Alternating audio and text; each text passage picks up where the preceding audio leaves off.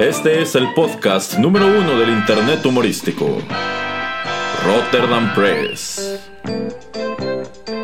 En esta ocasión presentando Rotterdam Retro 2000. Con Señor Geek. Y Erasmo Bertz Neumann como el Señor Erasmo. Libreto y dirección general, Erasmo Bertz Neumann. Producción, Juanito Pereira. Como una forma de respeto al público, este programa no tiene risas grabadas.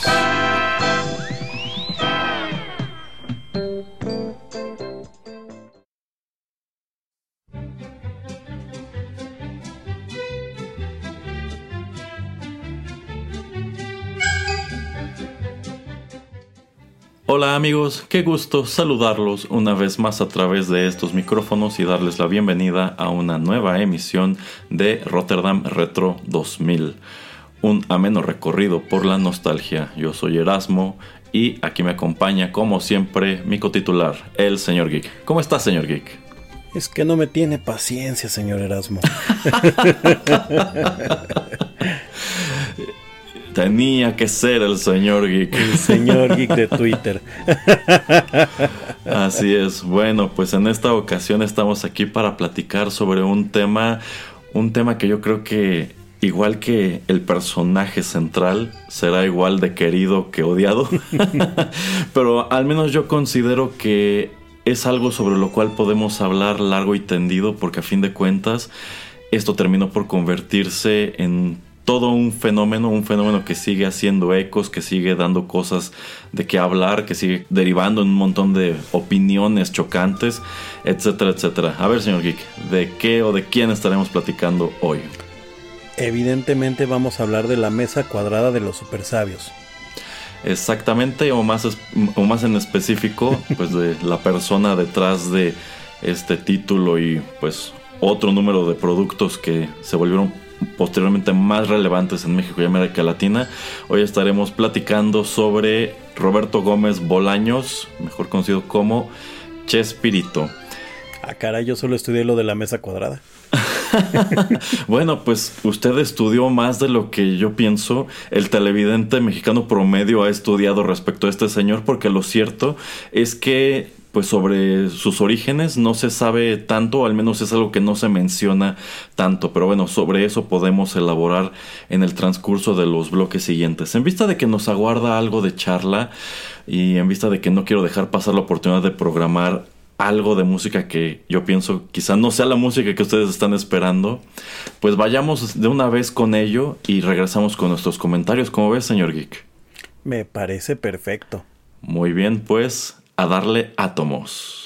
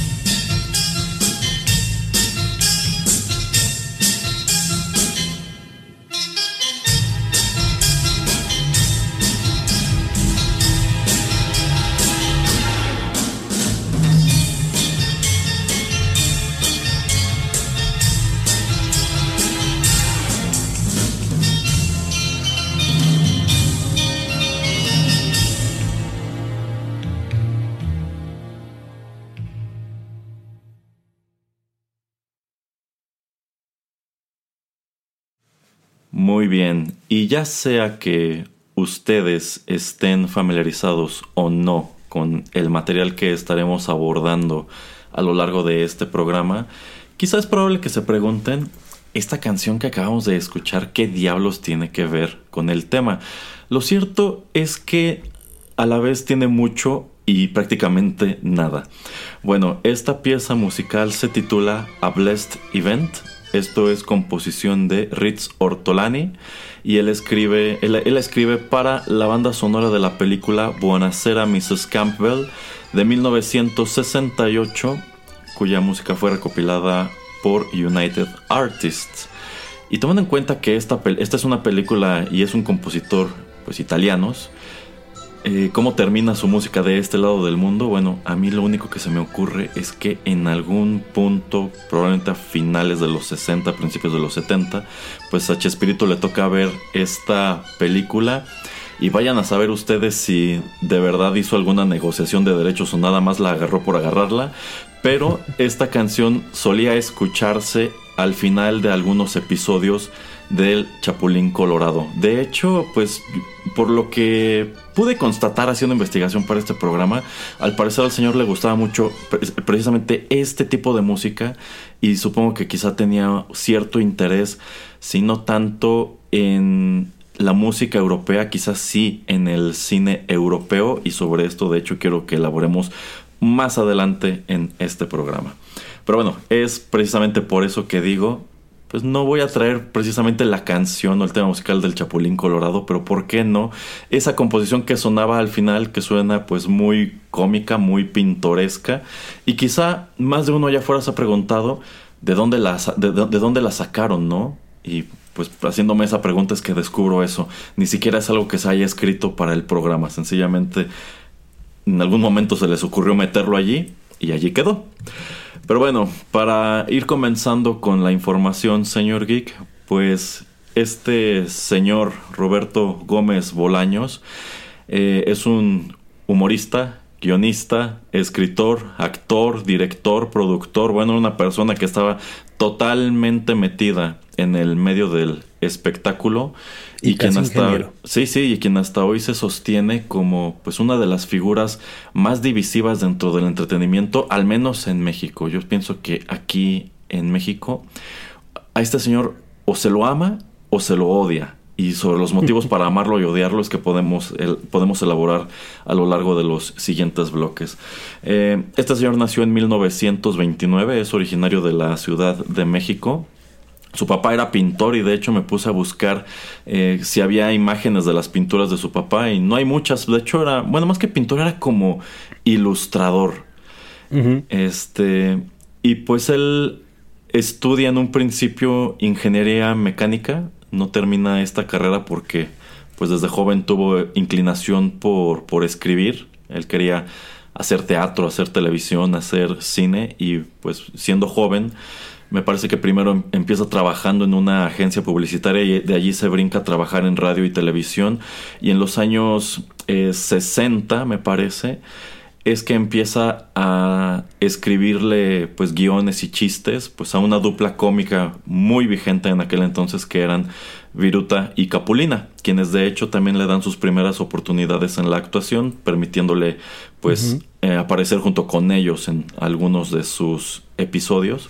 Y es precisamente escribiendo televisión que obtiene el pues el sobrenombre por el cual es conocido pues todo lo largo y ancho de América Latina que es Chespirito, en vista de que este era un señor de baja estatura y al parecer era muy prolífico escribiendo sus guiones, sus cuentos, etcétera, pues a algún eh, director o productor se le, causa gracia y dice que es como un Shakespeare chiquito.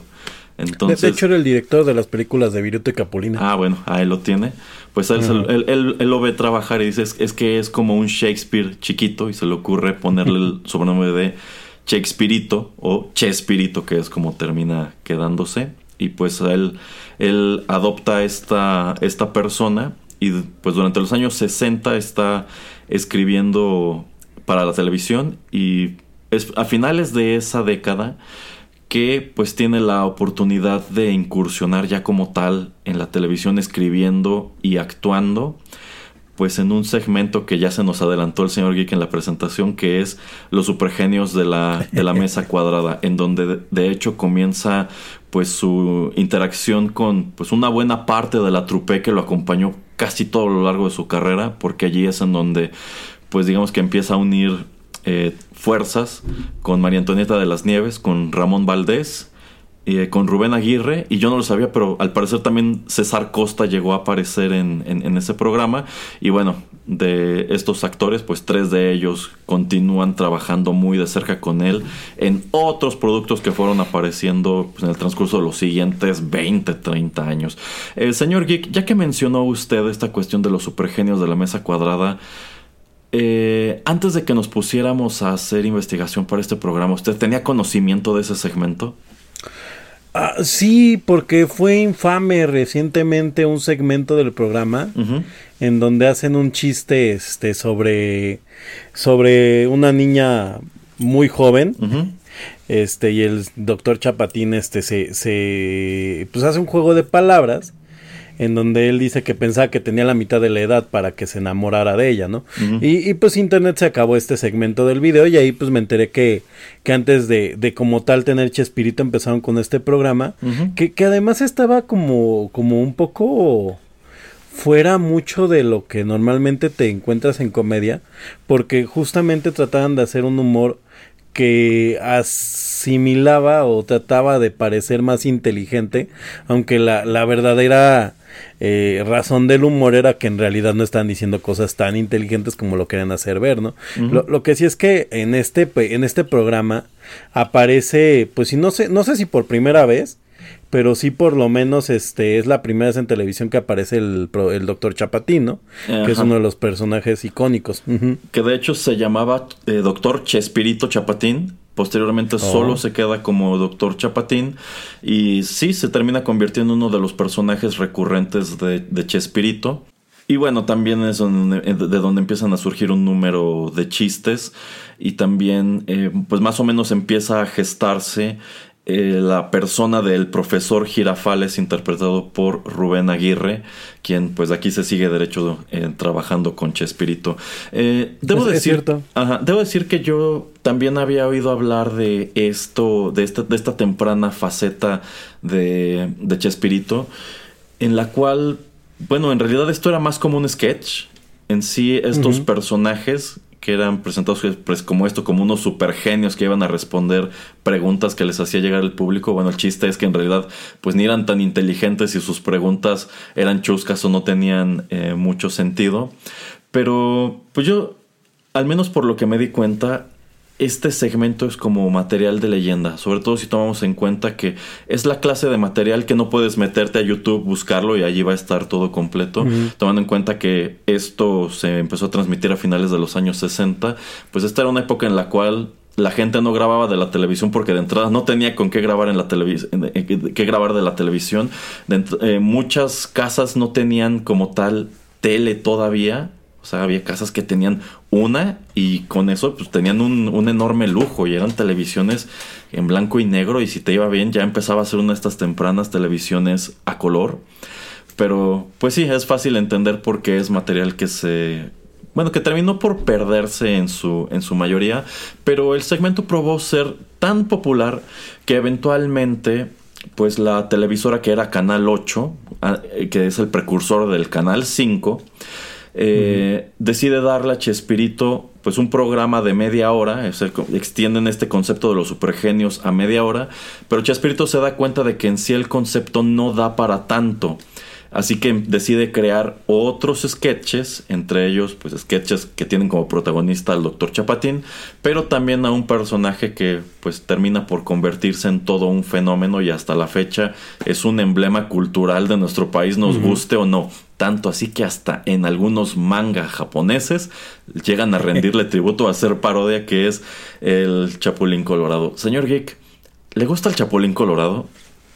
Curiosamente me gustaba mucho, era, era como de los personajes que a mí me, me llamaba mucho la atención y aparte siento que de todo el set de personajes que Chespirito tiene es de los pocos que tenían la posibilidad de tener algún revival este con un actor eh, porque creo que eh, el Chapulín Colorado va un poco más allá de, de la persona de, de, Chespirito en cuanto a cómo se, se forma el personaje y lo que hace. O sea, digamos, es como más, más representativo, aunque es muy difícil, no es muy difícil estos rivales. Aparte, tampoco es como que creo que sea algo que, que prácticamente nadie quiera en un actor.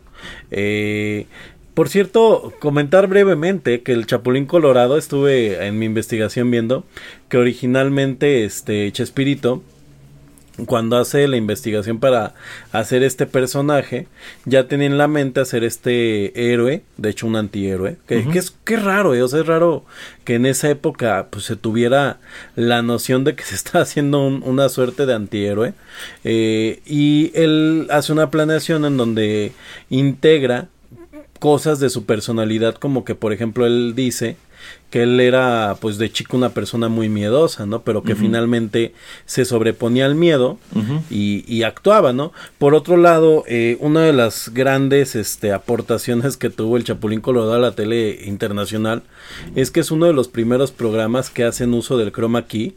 Entonces cuando él, él empieza a hacer el, la, la planeación de este personaje, primero piensa en hacer un personaje de color verde se da cuenta que no va a funcionar con el chroma key. Después piensa en blanco y piensa que esto pues, trae demasiada luz este, con los reflectores y se va por el rojo, que también les genera algunos problemas, pero realmente la, la decisión de que el chapulín eh, colorado fuera rojo hace más razón de estos efectos que hacían de la chiquitolina y demás, ¿no? Eh, incluso en un punto se llegan a planear que tenga alas, pero pues dicen, no, es muy incómodo actuar con ellas. Eh, sí, de hecho yo considero que era un efecto especial muy avanzado para las posibilidades de la televisión mexicana en aquel entonces. Es un efecto especial que por supuesto ha envejecido bastante mal, pero pienso que es de admirar pues que se hayan atrevido a hacerlo y hayan tenido el ingenio de construirlo como lo construyeron, porque pues bien pudieron haber manejado este chiste de las este píldoras de chiquitolina, pues como hacer un corte y de pronto el personaje ya es pequeño y pues juegas con una escenografía más grande o qué sé yo, pero como tal pues trataban de mostrarte cómo, cómo se encogía y cómo estaba interactuando quizá encima de una mesa con el resto de los personajes que seguían teniendo su tamaño normal. Entonces, pues sí, muy, muy ambicioso. Eh, yo creo que es algo de lo que se le puede dar crédito, que fue pionero con este tipo de cosas. Y así mismo... Aparte, Ajá. Aparte, sí, sí es importante mencionarlo, porque ahorita que usted comentaba que precisamente estos programas de Chespirito empiezan en el canal 8, eh, decirlo que, que incluso lo, lo, comentan ellos como la competencia, ¿no? Para, para este crew de actores, en específico para Chespirito, pues eh, la competencia era el canal 2, que era el canal este estelar de la televisión mexicana. Incluso yo me atrevería a decir que en un punto canal 8 y Canal 2 no, no eran parte de Televisa, si no me equivoco, sino que, o sea, esto era una producción de Roberto Gómez Bolaños en este canal, que sería como si él estuviera en una TV Azteca Primigenia, y eventualmente ya después Televisa compra los derechos y es cuando empiezan a tener el horario que prácticamente todo el mundo recuerda que es del lunes como a las 9 de la noche, ¿no? Este, entonces, pues e, es importante decirlo, ¿no? Que ellos no estaban haciendo un programa, ningún programa, de hecho, eh, en, en, uno de los canales estelares. Por ende, estos efectos especiales tienden más a la parte de, de tener eh, mucha creatividad para hacerlos y pues una tecnología, pues que seguramente a pesar de que era innovadora no era tan cara de adquirir y pues dependía mucho de la este de la pues del ingenio, ¿no? Que es algo que sí, sí demostró mucho tener, pues este, es tanto Chespirito como los, este, los directores del programa, ¿no? Que siempre, siempre se habla, ¿no? De Enrique Segoviano. desconozco si Enrique Segoviano dirigía el Chapulín, me consta que en El Chavo sí, y ya después algunas de las demás producciones. Por, por, por, cierto, sí, sí, sí, ya, ya, ya estás como un meme, ¿no? Que hasta ponen, que es como estos memes de este, eh, Dien cuando termina la película porque hacen la revelación final en el primero. Eh, es este meme, ¿no? De dirección Enrique Segoviano. Este, algo, algo que quería acotar de esta mesa de los, de los este, super sabios es que a diferencia de todos los productos de, de Chespirito, este programa en específico eh, se, se, valía completamente de escritura porque literalmente ellos se la pasan sentados, mientras que casi todo lo demás de, su, de sus programas, desde, desde el Chapulín a todo lo demás, pues era, era humor que sí se, se basa mucho en los latiguillos y en la repetición. Este, y, pues la comedia física, ¿no? Y esta, esta primera encarnación, pues sí habla mucho de que, de que es este mundo del que viene Chespirito, que, que es algo que, que quedó un poquito pendiente en la introducción. Él empieza escribiendo guiones para, para radio eh, para Virtu y Capulina, porque de hecho originalmente pues, ellos primero tenían un programa en radio que después pasa, pasa a televisión y finalmente pues ya empiezan a, a hacer sus películas. Incluso antes de que tenga la mesa de los super sabios, Cantinflas y él empezaron a escribir un programa, pero pues Cantinflas pidió eh, agua este de esa voz y este y, creo que un caballo en su en su camerino y pues le dije no no se puede chato y, en serio o fue un tema totalmente de, dinero el que Cantinflas definió pero pero estuvieron muy cerca de trabajar y creo que fue una de las buenas cosas que le pasó a Chespirito porque muy posiblemente si hubiera trabajado con Cantinflas tal vez tuviera sido un vuelco completo de carrera porque él se hubiera seguido a lo mejor con la carrera de Cantinflas de aquí hasta el fin de los tiempos, más entendiendo que él en un punto pues termina siendo el, el, este no sé cómo se le llama, el presidente, ¿no? de la ANDA y demás, o ah, sea, se mete mucho en politiquería. Entonces, pues nada, nada más quería quería acotar esas dos cosas en donde pues, se habla mucho de que efectivamente mucho del humor inicial de Roberto Gómez Bolaños o de Chespirito pues era era este juego de palabras que a mí me recuerda un poco, no, no mucho porque son otro tipo de humor, un poco a lo que hace gente como Lelutiers y Monty Python, ¿no? que es como más bien hacer humor de de decir mal una palabra o de etcétera. Y eso lo hacen en, mucho en estos primeros programas y lo sigue manejando pero ya lo combina porque además él, él era muy muy admirador de este de Charles Chaplin no entonces incluso más adelante pues termina haciendo eh, eh, sketches, ¿no? En, con el personaje, en fin. Señor Geek, ahora que lo menciona, ¿cree que en algún momento Chespirito haya sido fan de Monty Python? quién sabe, eh, de todo lo que estuve revisando y escuchando, yo me quedé con ganas de, de, asomarme a ver si lo había tocado. Yo creo que tal vez no, porque prácticamente les toca estar como a la par en la fama. Entonces él, eh, yo de donde voy viendo que, que, toma como sus inspiraciones es como de cosas más, más viejas, incluso haciendo que por eso se vuelve un poco más anacrónico el programa. Como, como bien decía, o sea, de, de Charles Chaplin, posiblemente incluso de este, Buster Keaton se llama, si no me equivoco, ¿no? Está, este, este actor extra impresionante.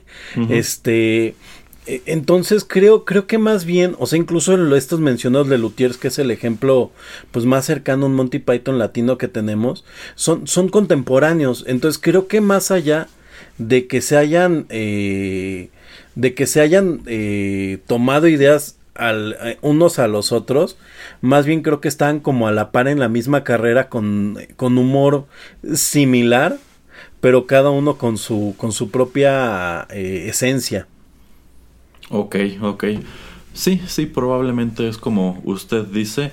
Otro aspecto muy importante de esta media hora de Chespirito en donde debuta el, el Chapulín Colorado es que aquí viene, ah, vienen a integrarse otros actores que después también fueron muy importantes para su carrera, que son eh, Carlos Villagrán, eh, Florinda Mesa, Edgar Vivar y no estoy seguro si en este punto también ya hacía apariciones eh, su hermano Horacio Gómez Bolaños, pero digamos que aquí estaba comenzando a integrarse este elenco, que algo que me parece muy peculiar de este señor es que a pesar de que pues le toca trabajar en distintas cosas en la televisión, él tuvo pues este tino de conservar siempre a este elenco y tratar de modificarlo lo menos posible que es algo muy inusual en, los cómicos. O sea, si nos fijamos en otros que fueron surgiendo, pues por ejemplo en los 80, en los 90, por lo regular el show, la estrella del show era el cómico y el cómico por lo regular estaba rotando eh, a sus segundos, ¿no? Porque a fin de cuentas el que tenía que acaparar los reflectores era él. Sin embargo, eh, Chespirito se las apaña para crear con estos actores en específico una dinámica de trabajo en la cual pues hacen a distintos personajes, juegan distintos papeles, pero siempre son los mismos. Entonces, creo que también es un, es un dato muy interesante. Eh, ya, lo vimos en Chip y Dale. Ah, por ejemplo, sí, ya lo vimos en Chip y Dale. Eh, y bueno, tomando en cuenta que cuál es la naturaleza de este personaje del Chapulín Colorado, este es un, es un superhéroe, pero deliberadamente es un superhéroe pues mediocre, ¿no? O sea, siempre lo andan llamando para resolver algún, algún crimen, alguna situación, y sus planes siempre son muy tontos, nunca funcionan, siempre termina metiéndose en más problemas o causando más problemas, y bueno, es de allí que nos viene el chiste, el personaje... Más, pues al final resuelve el problema, ¿no? Ah, sí, sí, lo resuelve, pero de ninguna manera como Casi por causalidad. De hecho, a menudo son precisamente los que, los que lo llaman en un principio, quienes terminan solucionando el problema porque el chapulín colorado no lo hace. O sea, puede tener sus pastillas de chiquitolina, su chipote chillón, las antenitas de vinil, pero son gadgets muy inútiles en realidad. De, hecho, estaba, estaba viendo pues algún programa que por ahí anda de curiosidades de Chespirito, porque existe un, podcast especializado en curiosidades de Chespirito. Este, y comentan en un, que en un sketch eh, le hacen decir al Chapulín Colorado su nombre completo. Eh, el, el tema de esto es que da el nombre de su abuela y su abuela se apellida Lane. Y le dicen, oye, pero ¿qué? Ella no, ¿qué? ¿Cómo se llama tu abuela Luisa? Oye, pues ¿qué no se llama así la novia Superman? Y pues nada más se queda así como de... Es una buena broma. es, una, es, una, buena broma. tiene mucho esto. De hecho, de hecho, por ejemplo, este humor que platicábamos de, de los de los super sabios, pues viene, viene totalmente en la intro del Chapulín, ¿no? Que es todo este juego de palabras en donde dice que es que más valiente que una lechuga. Más, más, este, astuto, más audaz que un aguacate. cosas así, no sé, que son sin sentidos totalmente, pero son tan ridículos que son muy graciosos. Y es también una parodia de la introducción de las caricaturas o los shows de Superman, más rápido que una bala, más este, capaz de tener una locomotora y de saltar un edificio, bla, bla, bla. Así es, así es. Y, y, y pues es esto, no sé, este Roberto Gómez Bolaños cuando eh, empieza a ser este personaje, le digo, platica este tema, ¿no? De que él de niño era un poco cobarde, incluso, pues eh, no, lo, no lo comentamos, pero él durante un tiempo se dedica a ser boxeador, él es muy bajo, entonces se, se, define que es una, una carrera que es muy complicada para que él la, la mantenga a pesar de ser bueno, porque su, su, baja estatura pues era un impedimento y pues él comenta eso, ¿no? Que pues, para él lo era algo que le daba finalmente miedo, pero que finalmente lo hacía, ¿no? Y es un poco pues como como, como lo que presenta este personaje el Chapulín, ¿no? Que es un personaje que, si bien no es el superhéroe tradicional, cuando lo llaman, pues va, va y resuelve, ¿no? Por cierto, ¿usted recuerda algunos de los villanos del Chapulín? Yo específicamente solo recuerdo uno. Y es a, don Ramón vestido de este. De, estadounidense que se llama algo así como el Capitán Macano. No sé, no, no recuerdo. Pero, pero los recuerda. Eh, realmente no, así que recuerde con detalle episodios del Chapulín Colorado, no. Es, es, como nebuloso, ¿no? Es que, bueno, también algo que pasa un poco con el Chapulín es que, a diferencia de varios de sus demás programas, como tal nunca tuvo una, un programa dedicado al Chapulín Colorado únicamente, sino que era parte de este, de este programa de Chespirito o de estos programas en donde él presentaba sketches, ¿no? Un poco, pues para quien, quien lo recuerda un poco como lo que es Eugenio Derbez después en sus Derbez en cuando y demás, donde pues hacía diferentes sketches cortos, pero muchos de estos sketches pues terminan eh, logrando no irse a, la duración de media hora, una hora, incluso más. Eh, y bueno, oiga, otra, otra cosa que quería comentar es el tema de la música. Creo que, creo que también uno de los temas que, que hacen tan universal a Chespirito es que justamente como usted comentaba, ¿no? Si bien metió esta, esta música como de cine europeo, pues eh, en buena parte empieza a meter música eh, pues clásica, ¿no? Y además pues clásica que idealmente no tendría derechos, que es un poco enredado, ¿eh? Porque si ustedes han hecho YouTube se darán cuenta que no puedes agarrar tan fácilmente una canción de Mozart a pesar de que pareciera que sí, porque si bien la partitura no tiene derechos, lo que tiene derechos es quien la grabó. Exactamente. Entonces, exacto, entonces quién sabe, quién sabe cómo se habrán apañado. Yo, yo creo que también una de las razones por las que lograron meter esta música es porque pues finalmente deben de haber tomado de las este de las bibliotecas musicales de los canales. Debe haber como una suerte de también de como lo que es ahora el YouTube Music en ese tiempo pues una, una librería de música que podían usar pues libre de derechos en la tele, ¿no? Y, y, y, al usar estas melodías este de música clásica, al usar a pues que bueno, el Chavo 8 es Beethoven. Sí, sí, bueno, entonces este, pues obviamente son melodías que en Brasil, en África, en este, porque de veras pasaba en África, en Estados Unidos, en otros lados, pues se identifican, ¿no? Entonces creo que, y los metía en todas sus producciones. En fin, señor Erasmo, pregunta este, de, del Chapulín Colorado. Ajá. Eh, en, en cuanto al Chapulín Colorado, usted este ¿Era un personaje que fuera de su preferencia o, o, de plano no era como su preferido de, de, Chespirito? Digo, incluso sería bueno preguntarnos, ¿a usted le gustaba Chespirito? Porque a mí no, ¿eh? O sea, yo le fui como tomando aprecio, no, no tanto por el tema de cómo los extranjeros lo ven, ni siquiera de entender el impacto cultural, sino porque me di cuenta que sus programas en dosis pequeñas para mí eran muy graciosos, pero mucho tiempo cuando pasaban a todas horas programas de él, porque hubo un momento en que pasaban todo el día. En el 5, en el 9, en el 4, en el 2. Eh, bueno, cuando yo era eh, niño, en mi casa sí se veía el programa de, de Chespirito, pero bueno, a mí no me tocan estos tempranos, eh, o sea, llegados finales de los 80, en los 90, Chespirito seguía en la, en la televisión haciendo otras cosas. Y sí me gustaba, pero debo decir que el Chapulín Colorado nunca fue de mis favoritos. Me gustaban más otros personajes, otros sketches.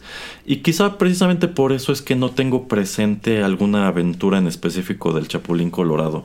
Precisamente llegada a esta época, cuando por algún motivo algún producto de Chespirito tenía que estar a todas horas en alguno de los canales de Televisa, es que me toca familiarizarme más con estos episodios viejos de El Chapulín Colorado. Es cuando constato que, pues, durante prácticamente toda su trayectoria en Televisa, el señor tuvo al mismo, al mismo elenco, o sea, que estabas viendo otra vez a estos eh, actores que tú ya conocías del material más reciente, pues cuando empezaron a trabajar con, cuando empezaron a trabajar con él, pero sencillamente siento que el Chapulín nunca tuvo para mí el apil que sí llegaron a tener otros. Así que no, no soy, no soy un super fan de este personaje, a pesar de que sí disfrutaba otros contenidos suyos. Y probablemente si me dijeran que prefieres ver eh, esos otros contenidos o episodios del Chapulín Colorado, diría aquellos otros episodios. No lo sé. Yo estoy consciente de que es uno de sus personajes más queridos a nivel Latinoamérica, uno de los eh, pues más recordados, más influyentes. Pero por algún motivo a mí nada más no. Y nada más para complementar un poco esto que usted señalaba de, de la música. Yo me pregunto si este, pues si este compositor italiano, Rizzo Ortolani, alguna vez habrá tenido conocimiento de que su composición estaba escuchándose en la televisión en México. Y si acaso, y si acaso nunca hubo una negociación de por medio y nada más agarraron la música y la pusieron al final de El Chapulín Colorado, yo quiero suponer que pues todos esos años atrás pues el tema de derechos era totalmente distinto. Hay que recordar que Italia era un país bastante laxo en este respecto y por eso pues los spaghetti westerns y un montón de, de mock-ups y de versiones eh, piratas de películas de Hollywood que se realizaban en Italia porque allí no había bronca, allí nadie te iba a decir nada, nadie te iba a demandar. Era el Bollywood de los 60. Y también tomar en cuenta que acá en América, y no nada más en América Latina, también en Estados Unidos, de pronto había actos musicales que agarraban canciones europeas que podían ser francesas, italianas, inglesas. Esas iban con derechos. Eh, pero a veces no, a veces sencillamente oh. agarraban la canción y como esta es la versión en español con otra letra y la música en lugar de que sea con orquestas, con sintetizadores, con eso le daban la vuelta a la ley. Entonces, pues no sé, supongo que no sería descabellado que se le hayan jugado de meter la música en el Chapulín Colorado sin avisarle a nadie. O bien, efectivamente, en algún momento la televisora compra un catálogo de música pues genérica entre la cual venía incluido esto y San se acabó. Pero a, ver, yo, señor. Yo le quiero ir a eso. Ajá.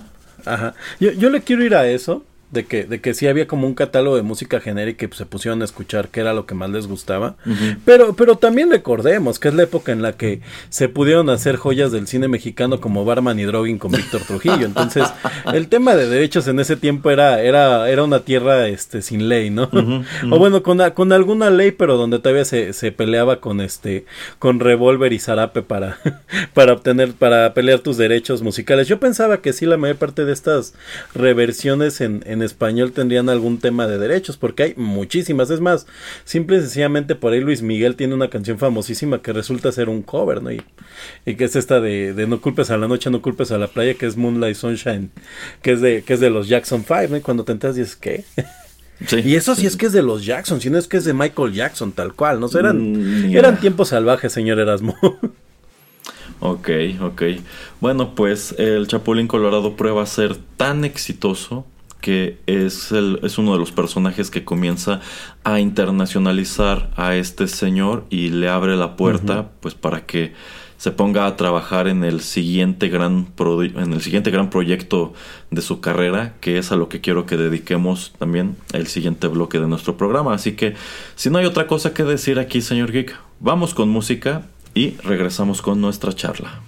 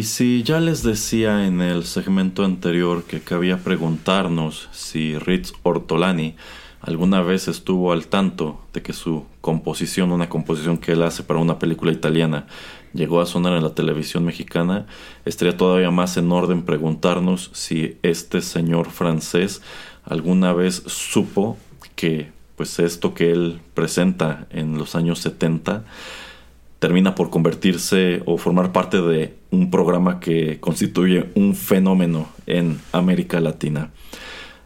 Esto que acabamos de escuchar es conocido por todos ustedes. En realidad se titula The Elephant Never Forgets, el elefante jamás olvida.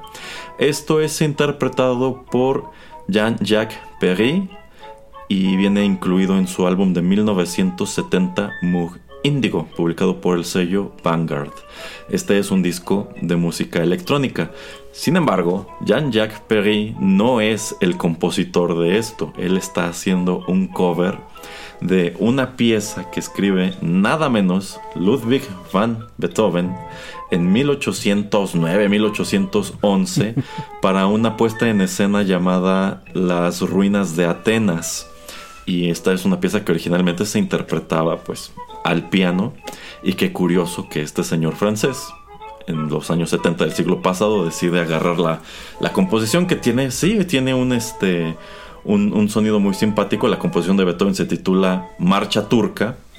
Eh, y pues yo creo que partiendo del hecho de que le resulta simpática, dice, bueno, yo voy a hacer mi propia versión, pues más o menos como en electrónica y termina por conferir, por, por imprimirle un sonido tan peculiar que más tarde, esa misma década, entre 1972 y 1973, Roberto Gómez Bolaños la elige para que sirva como tema de entrada de su nuevo show televisivo, El Chavo del Ocho, que se transmitió hasta 1980 en su formato original, termina por convertirse en un hito televisivo, en uno de los programas más exitosos que ha dado la televisión en México, un programa que llega hasta los confines del cono sur y hace de él y de su equipo de actores, de su trupe, pues unas celebridades del tamaño del mundo, tanto así que yo pienso que no es exagerado señalar que a pesar de que no se dedican a lo mismo, Chespirito y su y su y su trupe son lo más parecido que hemos tenido en México un fenómeno como los Beatles. ¿O usted cómo ve, señor Geek? Sí, yo, yo creo que pocas cosas en México, pocos actos han logrado llenar eh, justamente estaba escuchando, ¿no? Que por ahí llenaron Viña del Mar, el Madison, el Madison Square Garden. Estas este, escenas de cuando lo recibieron en Brasil.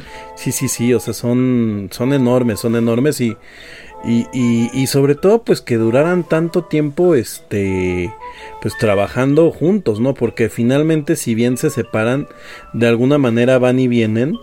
Este, y, como dicen, o sea, creo que incluso yo, yo dudo yo dudo que en México exista otra otra trupe, otra otra trupe de, de, actores eh, que, haya durado tanto tiempo trabajando. De las poquísimas que medianamente recuerdo es, por ejemplo, la de Puro Loco, que, que es este que es un, un, grupo de unos 15 actores que se mantuvieron durante la duración del programa.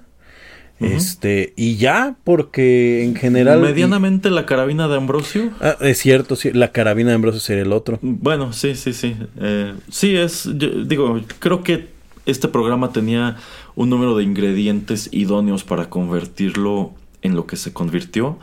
Pero pues sí, a Chespirito le dio buen resultado en su momento el Chapulín Colorado. Yo creo que él jamás se imaginó el tamaño que tendría su siguiente gran personaje el chavo, el protagonista de esta, de esta nueva serie en la cual pues él escribe un número de sketches que ocurren en una vecindad, sketches en los cuales él, eh, María Antonieta de las Nieves y Carlos Villagrán interpretan a niños. Ah, bueno, Edgar Vivar también. Una gran peculiaridad es que aquí hay actores que hacen a dos personajes o más, dependiendo de lo que necesite para los episodios pero pues bueno, prácticamente se trae a los actores que ya trae, que, ya es, con los que ya estaba trabajando en El Chapulín Colorado. Y aquí vienen a sumarse al elenco Angelines Fernández y también eh, Raúl Padilla, bueno, él más adelante. Eh, y aquí ahora sí ya se incorpora este elenco ocasionalmente. Horacio Gómez Bolaños como el personaje de, de Godínez, que es de donde nos viene. yo, pues, no sabía que era su hermano hasta hoy. Sí, sí, era, era, su hermano y no me acuerdo qué otro papel jugaba en la producción de este era, programa. Era quien hacía el, todo la logística de las giras internacionales nada más.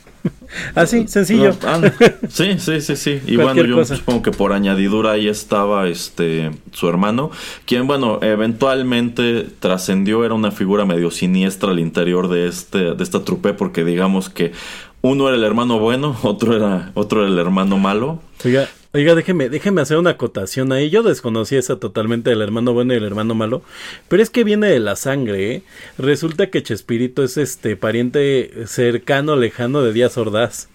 Ah, sí, sí, sí, sí, efectivamente. tal vez ahí viene la sangre de la, su mamá. Sí, sí. Ajá. Sí, y bueno, aquí es en donde encontramos ahora sí a estos personajes de nuevo, lo mismo queridos que odiados en México.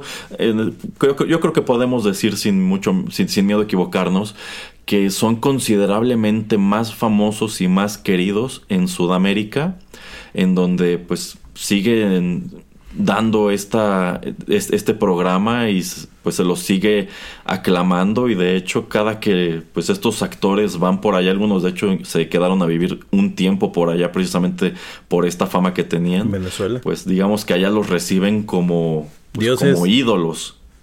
Sí, sí, sí. Yo, yo, yo diría que, que, este tema de que en México eh, no, no sea tan querido como en otros lados, es porque aquí realmente nos saturaron. O sea, en, otros países creo que sí pasaba en, en todos lados pero no era, no era como aquí, ¿no? O sea, es que de entrada en México hay muchísimos canales de televisión públicos, e incluso bueno, no pública, sino televisión abierta, ¿no? Incluso este, antes de la, de la conversión digital, estábamos hablando de que había como nueve, diez canales, y siendo que en otros países, pues realmente la televisión este, abierta, pues tiene cuatro o cinco canales, menos, desconozco. Eh, entonces, lo que Televisa hacía a veces era que en la mañana en el canal 9 pasaban Chespirito, en, en el 5 pasaban El Chavo del 8 a las 3 de la tarde, eh, A veces hasta en el 4 terminaban pasando algún producto de, de, Chespirito. Y finalmente en el 2 pues tenían su horario estelar. Y eso pues duró muchísimos años. Entonces, hora a la que tú prendías la tele, muy posiblemente ibas a encontrar algo de Chespirito. Entonces creo que eso pues vino a a ayudar a esta animadversión que, que sobre todo un sector muy específico de la población le tiene, porque es como este sector más, más como, pues que le gusta, es, es como este sector que le gusta la tele que, que ve Calamardo. es, es, es, es, como, sí, exacto, es como, va como totalmente en, totalmente en contra, ¿no? Porque la verdad es que sí, o sea, Chespirito se volvió un sinónimo pues de, del, del pueblo, o sea, de la gente eh, de, de medianamente bajos recursos, este, o, por lo menos de la gente de más de a pie, y pues este, este sector más snob, más este, más, que solamente veía Canal 11 y el, y el 22 cuando pues no veía la tele y cuando tenía cable veía Arts and, Entertainment, pues sí lo, lo, odia bastante. Yo, yo en mi caso más bien eh, creo que la animadversión venía porque pues me quitaban mis programas de anime y demás que me gustaban, ¿no? Porque generalmente si te quitaban un programa, era muy posible que lo reemplazaran con, con el Chavo del Ocho, con Chespirito. no, eh, coincido totalmente con lo que usted dice. Parte de esa animadversión es que nos fastidiaron, efectivamente, en el 5, en el 9, en el 4, en el 2 en algún momento, si no estaba el Chavo, estaba el Chapulín o estaba el Chespirito, pero yo creo que con lo que más nos atosigaron fue en específico con el Chavo del Ocho, que a fin de cuentas, pues es un producto mucho más grande, tiene más capítulos y también es un chiste recurrente que llegado a cierto punto de la vida de la serie ya estaban haciendo remake de los capítulos viejos. E, eso es interesante, porque es algo que ha hecho mucho Chespirito en su en su carrera. Oiga, como como dato curioso hubo un momento en que en Televisa y demás este estaba Chespirito y etcétera y las nuevas cadenas que vinieron a entrar antes del apagón digital pasaban estos programas de su de su crew que, que ya no eran de Roberto ah, Gómez Bolaños. Entonces hubo un momento en que, vaya, teníamos Chespirito como para, como para volvernos locos o, amarlo, no sé. Pero bueno, aquí encontramos a Chespirito interpretando el titular Chavo del Ocho. Eh, María, María, Antonieta de las Nieves pues adopta este personaje que se queda con ella el resto de su carrera que es la chilindrina. Ramón Valdés, Ramón Valdés se interpreta a sí mismo, interpreta a Don Ramón, quien en esta historia es el papá de la, de la chilindrina. Eh, Rubén Aguirre eh, regresa prácticamente como el mismo personaje que hacía en Los Supergenios, el profesor Girafales, quien aquí es el, es el maestro de la escuela a la cual asisten estos niños y al mismo tiempo es el pretendiente de Doña Florinda, interpretada por Florinda Mesa, quien tiene a su hijo Kiko, interpretado por Carlos Villagrán, que pues eventualmente termina por convertirse en el ingrediente de la discordia. También encontramos a, bueno, Florinda Mesa también hace a la Popis, que es otra niña que vive en este lugar. Edgar Vivar también tiene un papel doble, que es eh, el señor Barriga, que es el dueño de la vecindad, y también interpreta a su propio hijo, que es ñoño. Y algo de notar es que más, más allá de que lo caracterizaban como estos dos personajes, cuando él hacía a ñoño, pues le imprimía una voz totalmente distinta a su, a su voz natural y es un fenómeno que se repite años después cuando le dan al personaje del, del botija. Eh, Angelines Fernández hace a la bruja. Es del 71 del 61, señor Geek. Ay, no sé, ya, ya, ya me van a quitar mi pasaporte mexicano. bueno, a, esta señora. Creo que es del 61.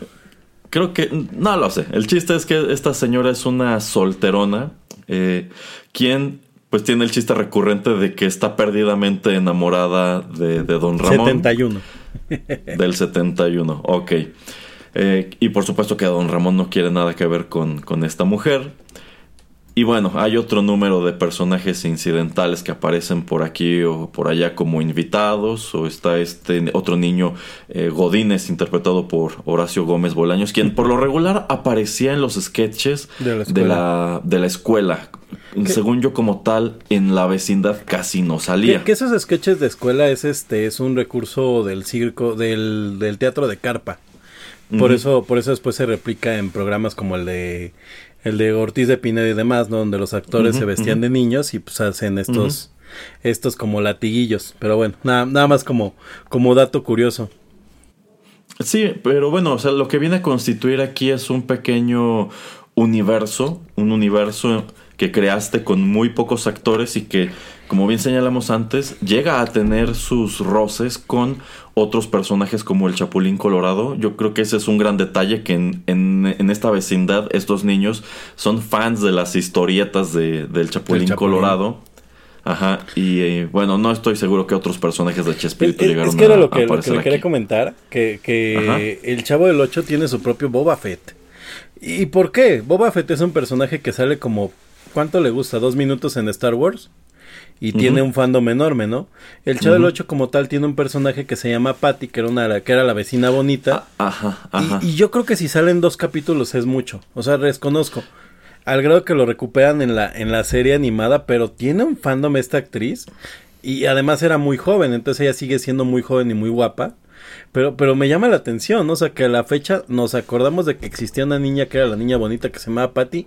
Y, y en tu cabeza, en tus recuerdos, piensas que Patty salió en 25 capítulos de 8 al 8. Y no, yo creo que salen uno o dos.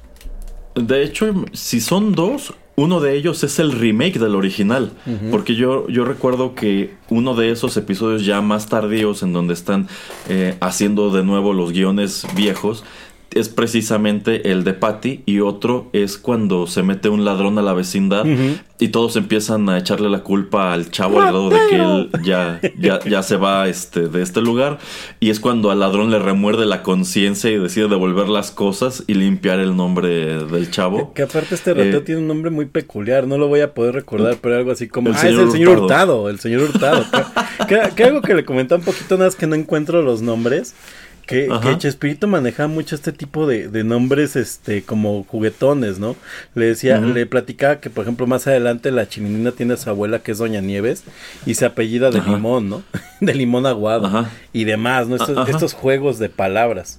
En sí, la abuela de la chilindrina entra en escena cuando Ramón Valdés deja el programa, porque bueno, eh, esto fue tan grande y estos este, actores y personajes cobraron tal relevancia a nivel internacional que pues eventualmente el, equipo termina por resquebrajarse, empezando por el hecho de que Carlos Villagrán deja este programa para irse a perseguir carrera, digamos, como solista en Sudamérica.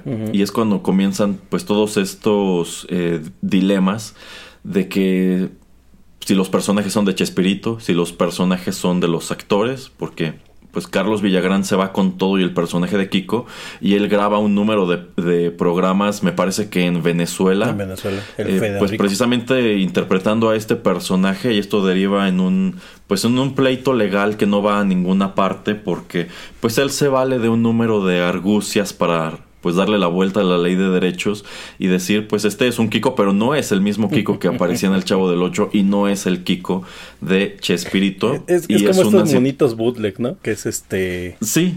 Sí, sí, que es robo, robo policía.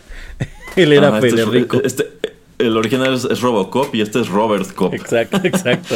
y es algo que sucede prácticamente del mismo modo con la chilindrina, una vez que termina el Chavo del Ocho, que ella, eh, bueno, ella sí eh, registra al personaje de manera cuando vencían los derechos. Eh, sí, exactamente. Cuando el personaje, cuando el programa del chavo ya iba de salida, ella tiene este, e, esta cuestión de que va y registra el personaje para seguirlo utilizando y es el personaje que le dio de comer el, pues, el resto de su carrera que llegó a tener esta otra serie en donde la chilindrina vivía con unas monjas, que a mí me pareció un programa muy simpático. y también recuerdo que durante película. Tiene una película. La película es la precuela de la serie, sí, sí. Ajá. Y también recuerdo que durante muchos años tuvo el circo de la Chilindrina. Casi todos ellos tuvieron su propio circo. Tienen, tienen. A la fecha creo que Carlos Villagrán lo sigue manteniendo y me parece que la Chilindrina debe ser ya penosísimo verlos a los setenta y tantos años vestidos de niño, pero pues debe de dejar muchísima lana. Eh, sí, de hecho, eh, María Antonieta de las Nieves y Carlos Villagrán tuvieron una reunión en algún programa matutino de estos, este de la, de, la televisión abierta, de estos canales como Imagen o Cadena 3, no, no sé en dónde. Pero sí, la verdad ya se ve como algo que la verdad no causa nada de nostalgia, se ve un poco forzado, se ve un poco patético, no lo sé. Yo, esta, no nada de llegar a verse como Chabelo en estos últimos años, ¿no? Que ya, ya era como... No lo sé, siento que Chabelo siempre tuvo todavía un poco de dignidad. Yo siento que en el acto de estos dos ya no hay tanta. Pero, pues sí, eh, este, esta salida de Carlos Villagrán, la salida más tarde también de, Ramón Valdés, es lo que ocasiona que tengan que pues meter otros personajes que, que ocupen sus lugares, como la abuela de la chilindrina, que también es interpretada por eh, María Antonieta de las Nieves, y también a Jaimito el Cartero, eh, que era interpretado por Raúl Chato Padilla, que bueno, ya es un personaje muy tardío de, de este canon. De ahí en fuera, pues el resto de los personajes se mantiene estable hasta que las transmisiones de El Chavo del 8 terminan en el 80 y siguen haciéndolos cuando pues los sketches, bueno, cuando Chespirito, decide volver a hacer estos sketches en el programa de Chespirito que se transmite parte ajá, más cortos, parte de los 80, parte de los 90 y yo tengo entendido que si Chespirito decide ponerle fin al Chavo es porque, bueno, estuvo haciendo esto cosa de, de 8, este, 9 años. Y pues sencillamente se cansó. Él consideraba que pues todos estaban envejeciendo y ya no podían pues vender la ilusión tan padre como al principio. Y más allá de eso yo considero que si ya estaban grabando otra vez los mismos guiones de antes es porque ya no había ideas frescas. Yo creo que era darse cuenta de que este era un programa en franca decadencia, a pesar de que seguía siendo bastante popular. Y es precisamente su decisión de poner fin al programa lo que pues ocasiona eh, esta ruptura con María Antonieta de las Nieves más, más adelante. Ella igual se va por su cuenta eh, a Sudamérica a seguir haciendo el personaje. Eh, Edgar Vivar hace también lo mismo. Él también se va a Sudamérica, me parece que, a Brasil, ah, y ahí se queda a vivir allá un número de años y sigue haciendo al señor Barriga, pero con el nombre portugués, porque en el doblaje portugués no se llaman igual y esa fue su manera de darle la vuelta a pues a la cuestión de los de los derechos y me parece que también Rubén Aguirre sigue siendo el profesor Girafales o el maestro Longaniza un número de años este por allá. Así que es una es una ruptura bastante escandalosa tomando en cuenta, Ajá. Que justamente todo esto toman las decisiones de hacerlo porque efectivamente como decíamos, ¿no? Cuando se vuelven un fenómeno con el Chapulín y ya después con el chavo una de las cosas que empiezan a hacer es este irse a irse de giras, hacer hacer el show en vivo que desconozco cómo era. O sea, porque ni siquiera creo que haya una grabación de cómo eran estos shows en vivo. Pues yo me imagino que era un sketch. A lo mejor era una hora de sketches del chavo. Seguramente. Y este, y pues yo creo que ahí es cuando empiezan a, a tener como trato con estos productores y demás, y pues les empieza a hacer, seguramente les empezaron a decir, no, pues vente acá, tú, tú Kiko te metes tu programa. Algo en lo que siempre coinciden todos los, este, los intérpretes que, que estuvieron en esta, en esta trupe, en este crew, es que cuando se va Don Ramón del programa es cuando el programa de, bueno, cuando todo lo que es el sketch del Chavo del 8 pierde completamente la piedra angular, porque justamente, y, y yo estaba antes de hacer este programa haciendo un símil, y me di cuenta que que, eh, bueno, esto seguramente es un tropo de, de, la comedia de toda la vida, ¿no? Que es estos personajes, eh, pues, inocentes y, e incómodos que molestan a un personaje serio, ¿no? Que es normalmente este, este sketch como lo era Viruti Capulina, ¿no? Que uno era el serio y el otro era el, el, el, el chistoso.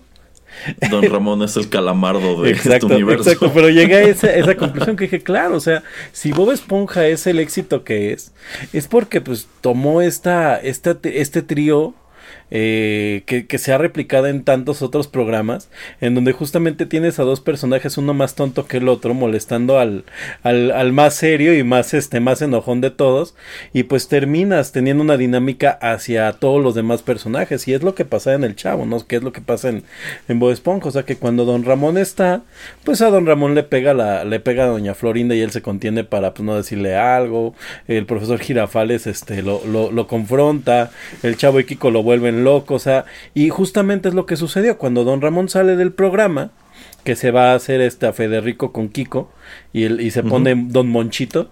Don Monchito.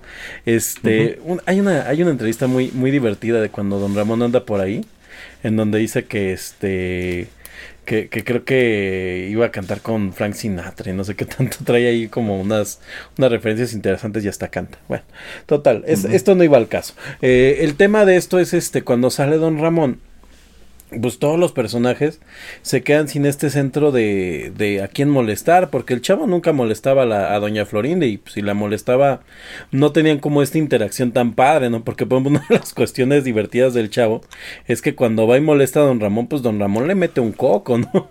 Y, y, a, aquí con que no le pega lo pellizca y, y va y lo acusa con la mamá y la mamá le pega, o sea, era, era todo, toda una comedia que pues, literalmente giraba y partía desde don Ramón. Cuando se sale, pues ya, ya no hay a quien molesten y pues literalmente empiezan a hacer estos sketches de la, de la fonda y de este y demás en donde empieza a ser pues todavía más más soso el programa porque antes era como que una cadena de de acciones las que terminaban involucrando a todo el crew y de repente pues ya nada más se volvió el programa a esto que usted menciona. O sea, Chespirito tiene algo y es que justamente entre programas repetía muchos chistes.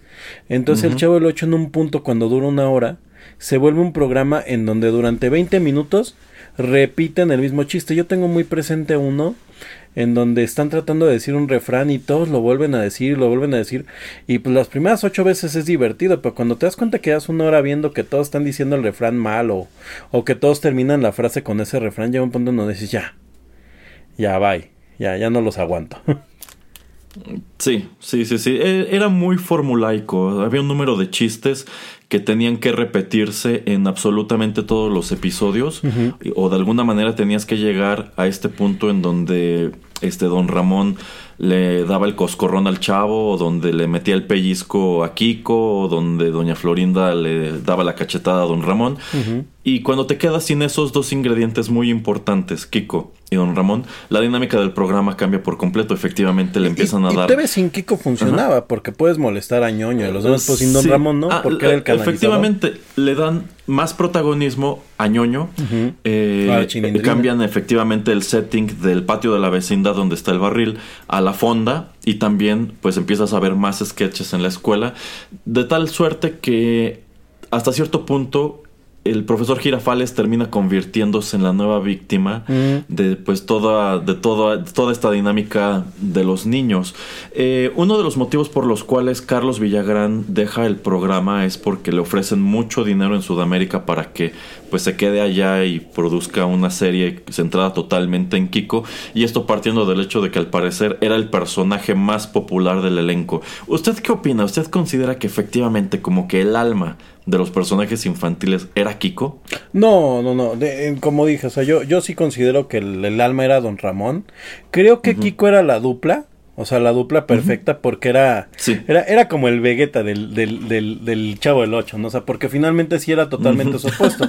Y, y, es que es la verdad, o sea, el Chavo del Ocho es un, este, es un niño eh, absolutamente, este, noble, eh, que ni siquiera hemos dicho el tema, ¿no? Pero que su sueño más, más anhelado era comer una torta de jamón y que no tenía nada, ¿no? Porque, bueno, o sea, una aclaración rápida, que ya la han de saber si han escuchado el Chavo del 8, pero el Chavo del 8 sí tenía casa, vivía en el 8, eh, eh, él se escondía en el barril, el barril era su, su escondite, pero lo que sí no tenía era mamá su mamá se su mamá lo dejaba olvidado en una guardería. Esto sale en el en el libro de del este del diario del chavo del ocho no este y era y era un retrato de, de pues tanto del maltrato infantil como de los niños este eh, pues casi casi en situación de, de abandono sino de calle de abandono.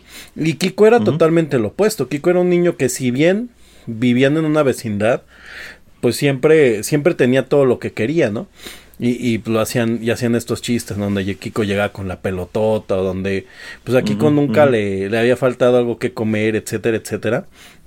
Cuando para el chavo pues, un anhelo grande era, era una torta de jamón, que por cierto, entre, entre mi investigación que hice, es que ahora sí investigué, luego nada más voy, voy de memoria. este, estuve leyendo que el Chavo el 8 solamente se comió dos veces una torta de jamón en los casi treinta y tantos años que duró pues toda la carrera de, de programas de Chespirito. Eh, ¿Cuáles? Pues no sé que nos digan en los comentarios porque hasta ahí llegué. Ya no investigué en cuál capítulo, pero que solo dos veces se comió la torta de jamón. Cuenta, cuenta Roberto Gómez Bolaños que en una gira llegó un niño de la calle, eh, creo que ah, en Brasil, y este niño le, este, pues cuando sube a venderles cualquier cosa en el camión a los actores, ve a Roberto Gómez Bolaño y le dice, eres el chavo. Y este niño junta todo el dinero que trae y le dice, cómprate tu torta. Y Roberto Gómez Bolaño demuestra, creo que ahí, esta inteligencia, esta magia que tenía para pensar, porque sí, la verdad es que lo tenía, y no le devuelve el dinero al niño. Yo, cuando estaba escuchando la anécdota, dije, pues yo le hubiera devuelto el dinero al niño. Y él no lo hace porque dice no, porque era quitarle la ilusión. Era quitarle la ilusión a este niño. Es como, como decirle a un niño, no niño, este, ya, ya, ya son las nueve de la noche y Santa Claus ya se va y te quitas la barba y la avientas, ¿no? O sea, ese niño en ese momento se acaba de encontrar al chavo del 8. Entonces, ajá, entonces esto habla del tamañote cultural que tenía, ¿no? Pero sí, o sea, cerrando el comentario, Kiko era, un era el personaje más molesto del chavo. Yo creo que por, por serias razones era popular. Pero ni siquiera tenemos que preguntárnoslo. La historia lo demostró. En el momento en que a Kiko le, le quitas el contrapeso, que es lo mismo, y perdón por nuevamente hacer la, la, comparativa, que es lo mismo que pasa con este show de Patricio, que es lo mismo que pasa con estos programas en donde eh, el sidekick se queda sin su, este, sin su protagonista que le hace contrapeso, pues el programa se va a la basura. A pesar de que en este programa de Federico le crean un chavo del 8 a Kiko, un chavo del 8 región Venezuela, porque no sé qué región tengan. Pero pues no, no, no funciona nada, ¿no? O sea, no tiene. Porque además creo que él, él también entre, entre su pues su ambición por la que se va no se atreve a, hacer un calco completo de un contrapeso para Kiko, ¿no? Que es uno de los graves errores. Tal vez el programa de Kiko hubiera funcionado, bueno, de Federico, hubiera funcionado más si él tomara la decisión de encontrar una forma de hacer un contrapeso sin necesidad de encontrar un personaje totalmente opuesto a Kiko, ¿no? Sin necesidad de encontrar un, un chavo el 8 totalmente noble, pero tal vez podías meter un personaje más malo que Kiko, ¿no? Un niño, pues no sé, este un bully. ajá, un bully, por ejemplo, que, es algo que nunca tuvieron en la vecindad. Bueno, creo. No, no recuerdo. Mm, ligeramente Kiko podía ser el bully del chavo, pero es que digamos que esta era una situación, esta era una dinámica en la cual pues ambos se buleaban mutuamente, o sea, eh, Kiko a lo mejor era el niño que tenía más recursos y que tenía la pelota y que él sí tenía a su mamá, pero era un niño muy tonto. En cambio el chavo, como usted dice, pues estaba siempre metido en el barril, siempre traía este pues este tirante roto, pero era noble y era un poco más astuto. Entonces, eh, sí, sí era una dinámica pues bueno, muy interesante. Ya, ya pensando lo recordemos, sí, o sea, si hay un bully en la vecindad y es la chilindrina, o sea, si Kiko y el Chavos tienen esta dinámica en donde entre los dos son como intelectualmente similares, que es como decía yo esto de Bob Esponja, ¿no? Que Patricia y Bob son casi igual de tontos. Este, la chilindrina pues sí era esta niña que, pues que, que tenía esta, no, no diría maldad, pero pues que sí era como más este más astuta, ¿no? Que de, muy mordaz. Ajá, y de repente ocupaba pues esta esta forma en que ellos dos este interactuaban siendo tontos para para pues para sus fines, ¿no? Y hay varios capítulos en donde ella los insta a que hagan cosas en donde pues la, la que con la que recibe un beneficio pues es ella no este y incluso en ocasiones ñoño de repente tiene esta este papel en donde también es pues como más inteligente que ellos pero pero ñoño es como que un personaje que se divierte viendo a ver qué va a pasar y, y, la chilindrina sí insta que pase, ¿no? O sea, es como la diferencia. Y luego cuando, cuando este Federico se va, y hace este programa, pues no encuentra pues contrapesos diferentes y lo único que se les ocurre es llevarse a, a, Ramón Valdés, ¿no? Entonces tratan de que el contrapeso sea Don Ramón, tratan de tener esta dinámica en donde Kiko molesta a Don Ramón y, y, es más o menos cuando medio este programa funciona porque creo que este programa de Federico empieza sin Don Ramón y ya para la segunda parte del programa que dura muy poco, debe tener como unos 30 capítulos, le digo, tuve la posibilidad de verlo porque lo lo transmitieron en algún momento en Cadena 3.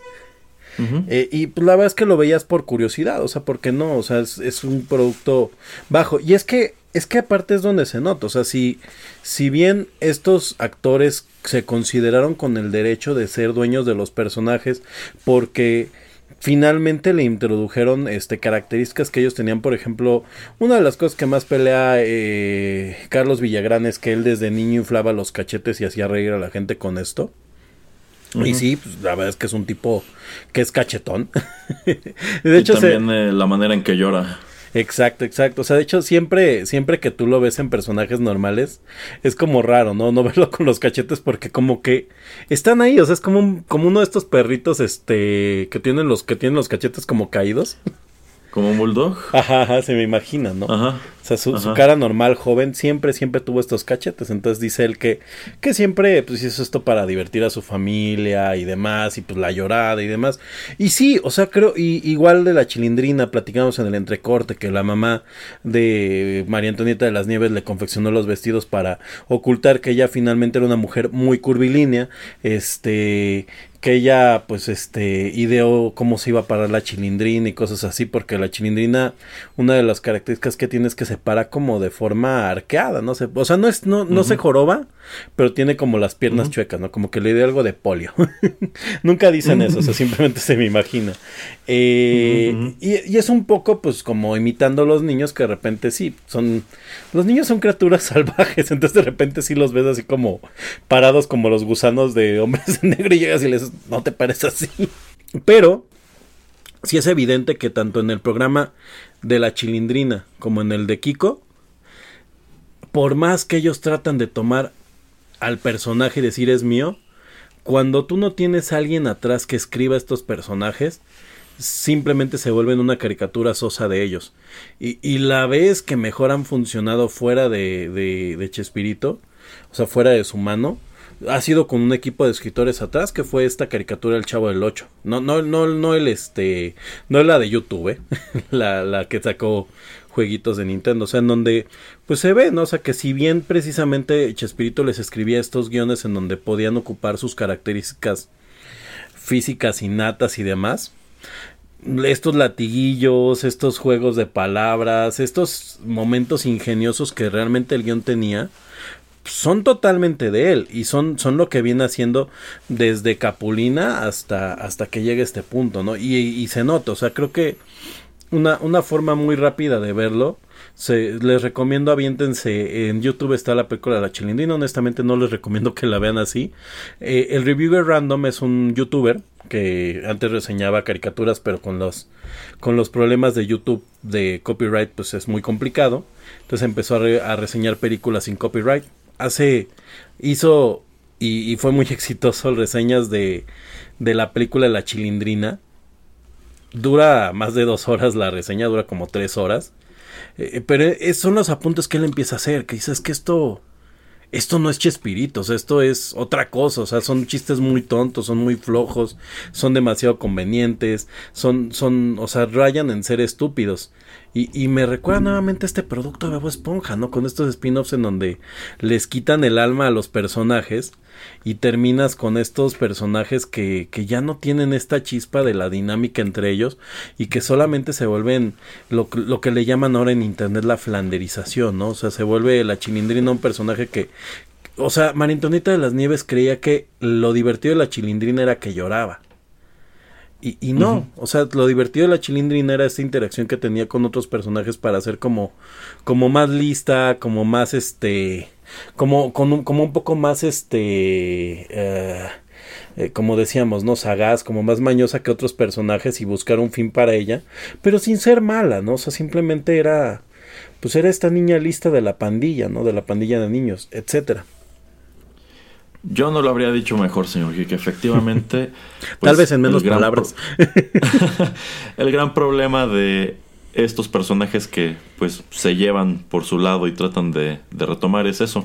No había un guion inteligente detrás de ellos y efectivamente funcionaban por la dinámica entre los tres. Cada uno por su parte quedó demostrado no tanto.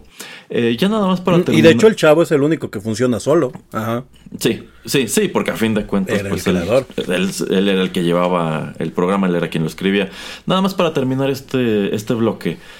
¿Quién era su personaje favorito del chavo y el que menos le gustaba? Ah, don Ramón, sí, no. Yo, yo, yo, creo que muy poca gente no va a decir otro. Yo creo que don Ramón y después el profesor Girafales y lo que hacían con el chavo juntos. O sea, a mí, a mí la dinámica don Ramón, el chavo Kiko, se me hace, se me hace maravilloso. De hecho, mi chiste favorito del chavo del 8 es un, un momento en donde don Ramón le está diciendo al chavo que este, que es muy tonto. Y el chavo le dice, este, le dice, pero es que no sé qué, en algo, alguna retro le da que, que este que lo hace ver todavía más tonto y dice, bueno, no eres tonto, eres el campeón de los tontos. Y se acerca a Kiko y le pregunta, ¿me llamaban? No, no, no, esto es torneo, esto es torneo nacional, no, no universal. Tú serías el campeón universal. que, que, son estas réplicas cortitas, o sea, son estos como, como chistes de ping pong, de ping pong sin reta, que son los que me gustan mucho. Y ellos tres tenían muchos esta, estas dinámicas en donde los latiguillos eran muy rápidos, porque los chistes con los demás personajes a veces tomaban, no sé, 10 minutos en desarrollarse, ¿no? ¿Y de usted, señor Erasmo? Eh, ¿El personaje que menos le gustaba? Eh, a mí de niño me caía mal la chilindrina, pero definitivamente siempre, siempre, siempre he detestado el personaje de Florinda Mesa, pero además de esta, y fíjese, vean, vean, ni siquiera lo pude casar, de, de la, ¿cómo? de Doña Florinda, pero es que a mí, en lo personal, Florinda Mesa es una persona que me parece antipática, no, no es alguien de mi agrado, es la Yoko Ono de, este, de estos Beatles. Más o menos. O sea, digo, finalmente ella sí se integró al crew. Pero el problema es que, no sé, o sea, yo. A, mí se me imagina. Estaba viendo apenas un capítulo de Malcolm en que Aida tiene drogado a un viejito. Aida, la abuela de Malcolm. Para, para casarse con él. Y a mí se me imagina eso. Porque es así como de, bueno, pero. Pero, pero, ¿qué le vio, no? Porque, de hecho, Roberto Gómez Bolaños estaba casado cuando, cuando empieza a andar con, con, ella y deja a su mujer con hijos y todo. Digo, la verdad es que ambos se han referido de, de los dos de forma amable. O sea, parece que fue como una separación muy, pues finalmente él viajaba muchísimo con este crew y pues era muy difícil llevarla, yo creo. Este, mm, de hecho, según Florinda Mesa, incluso antes de que ellos comenzaran su relación, eh, Roberto Gómez Bolaños era un hombre muy infiel. No lo dudo. No lo dudo. Y, y, además resulta que Florinda Mesa pues había tenido su que ver con, con Carlos Villagrán, ¿no? Esos ya son... Pero finalmente tanto Carlos como Florinda siempre han dicho que fue como como una cosa como de ah, salimos dos veces, nos dimos un beso y bye, ¿no? Entonces, este, algo curioso de, de, Roberto Gómez Bolaños es que él dice que la pretendió por años y yo la veo y digo, bueno. bueno, también véalo a él. Pero es que, o sea, imaginas el nivel de poder que él tenía. O sea, siendo honesto, o sea, Roberto Gómez Bolaño, con el nivel de poder que tuvo ya una vez que estuvo dentro de Televisa, no creo, o sea, de verdad creo que él está muy, muy enamorado de Florinda Mesa y de verdad creo que él encontró cualidades en Florinda Mesa que yo no conozco, que, yo, no veo. Este, pero pues, creo que pudo, pudo estar con la actriz del momento si él hubiera querido. Probablemente, probablemente. De, hecho, nada más para, para cerrar un poco este comentario de Florinda Mesa, justamente la obra 11 y 12, yo nunca la vi. Me gustaría ver si hay ahí si está grabada en México, ya, ya cuando lleguemos a ese punto, pero trata específicamente de un hombre que su mujer lo ve como poca cosa. Y evidentemente él es el hombre y Florinda Mesa la mujer y te quedas así de... Sí. Ok. Este, yo, yo, yo, recuerdo mucho los comerciales de esa obra de 11 y 12. Mis papás fueron a verla una vez. Y este dicen que era una cosa divertidísima. No en balde estuvo quién sabe cuántos años. Este... Tiene el récord todavía de la obra con más presentaciones en México hoy a 2022. Ah, pues ahí lo tiene. Entonces, eh, me hubiera gustado verla en algún momento y sí, me acaba de sembrar también esa curiosidad si estará grabada en YouTube. Y más allá de eso, si en algún momento alguien la habrá montado con otro elenco. Tal vez algún Tomando en cuenta cómo es Florinda Mesa, probablemente no. Tal vez algún teatro de estudiantes y después Florinda Mesa fue y los desapareció. Eso puede ser, sí. Es muy Bueno, ya para terminar, eh, mi personaje favorito igual, Don Ramón. Yo considero que efectivamente era como el corazón de toda esta dinámica. Lo quitas y pierdes algo muy, muy, muy valioso y no lo puedes reemplazar ni con Doña Florinda, ni con el señor Barriga, ni con el profesor Girafales. El personaje que menos me gustaba, me debato entre Doña Florinda y la Popis. Ah, y no tanto por esta cuestión de que igual me parece que Florinda Mesa es una persona medio antipática, sencillamente no me gustaban los personajes, o sea, yo veía toda esta dinámica vecinal y decía, si yo viviera en esta, en este mismo lugar, probablemente tampoco me, me, caería bien esta señora, ni querría juntarme con su con su hija. Con, su hijo, con su... No, porque la Popis es su sobrina, creo, ¿no? Ah, la Popis es la sobrina, sí es cierto. La Popis entra en escena cuando desaparece Kiko. Mm, eh, creo que por ahí en algún punto sí, sí interactúan. Eh, pero, o sea, como que era más incidental. Por cierto, algo, algo que no comentamos muy brevemente, los, algo, muy divertido que hacían a veces es que cuando los ponían con su versión adulta, a, ah, la versión de niños los hacían más chiquitos. Era un truco de cámara, que los hacían más pequeños. Eso se me hace como... Mm, digo, o sea, como inteligente, ¿no? Como pues, no, no era necesario y lo hicieron de todos modos. También un efecto especial muy padre, tomando en cuenta las limitaciones que tenían tecnológicamente hablando. Eh, otra cosa que no me gustaba del chavo, las canciones. Nunca ah, me han gustado las canciones. ¿Tiene una de discos? Ah, sí, sí, y de hecho quiero que comentemos un poco de eso en el bloque siguiente. Y precisamente para ya ir moviéndonos del Chavo del 8, vamos con música y continuamos la charla.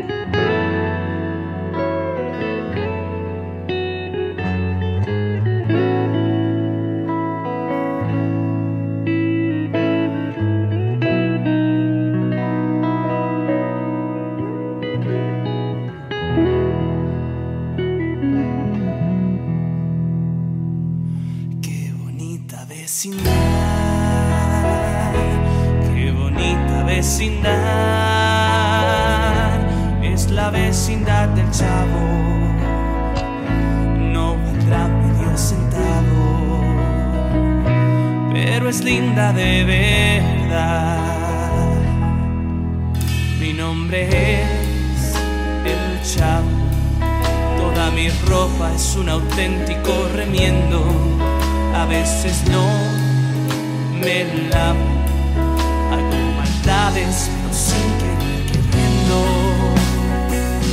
Qué bonita vecindad, qué bonita.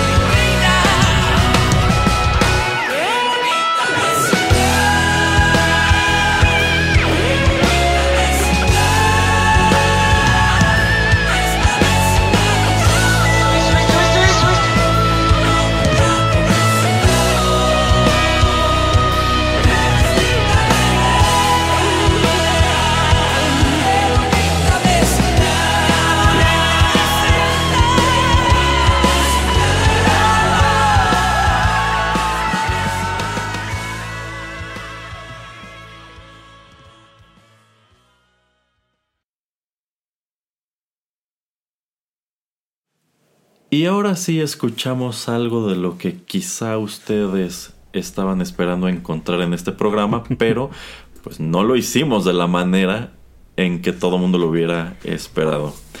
Ya les decía yo al cierre del bloque anterior, a mí nunca me gustaron las canciones del Chavo del 8, pero esta es una canción del Chavo del 8, de hecho es la canción del Chavo del 8.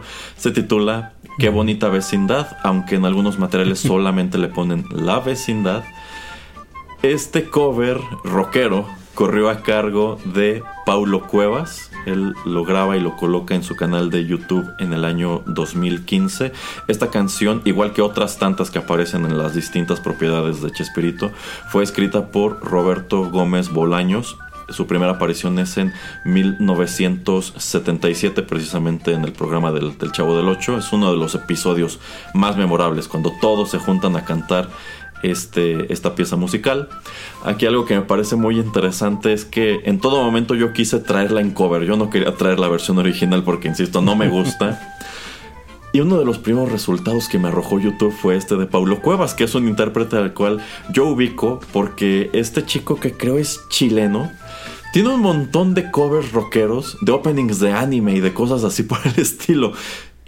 Jamás me pasó por la cabeza que fuera a grabar esta canción como tributo a Roberto Gómez Bolaños cuando muere. E incluso el video arranca con ese, con un es descansa en paz Roberto Gómez Bolaños, lo cual quiere decir que, bueno, o sea, es- esto es testimonio de el tamaño de fama que tenía el señor allá. Ni siquiera es un intérprete mexicano. ¿Cómo ves, señor Geek?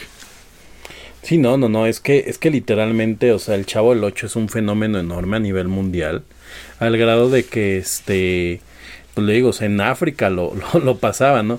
Oiga, na- nada más quería hacer una acotación, sería maravilloso que si usted presenta un cover rockero del Chavo del 8, hubiera sido tocado por este tipo que es idéntico a Roberto Gómez Bolaños, pero tiene una, una banda de heavy metal. No sé cómo se No, llama, no, pero tampoco. pobrecillo. Sí, sí, sí, que Es- se, es se maravilloso los memes sin este cuate. proponérselo también. Sí, solo por existir y, y debe de odiarlo. Creo que creo que sí alguna vez ya entrevistaron a este cuate y dijo que sí pues le molestaba que la gente viniera a, a burlarse de eso, ¿no? Y aparte es como un ro- rockero de estos de cepa Ajá. así de Como de- del tri, de, heavy tipos del tri y esas cosas, ¿no? Ajá, que son rockero Como rockero urbano. Entonces Ajá, entonces creo que le molesta mucho, pero bueno, nada más hubiera sido un, un gran un gran gag Sí, y la verdad sí. es que el tipo no quiere ser tan famoso como podría ser porque si lo hiciera millones de visitas en YouTube, pero bueno, hay gente que prefiere que prefiere sus, sus principios antes Sí, que el sí, sí, cochino muy, dinero. muy respetable. Eh, Roberto Gómez Bolaños escribió un número de canciones a lo largo de su carrera, muchas de las cuales aparecieron en sus programas, y también hay discos recopilatorios de lo mismo.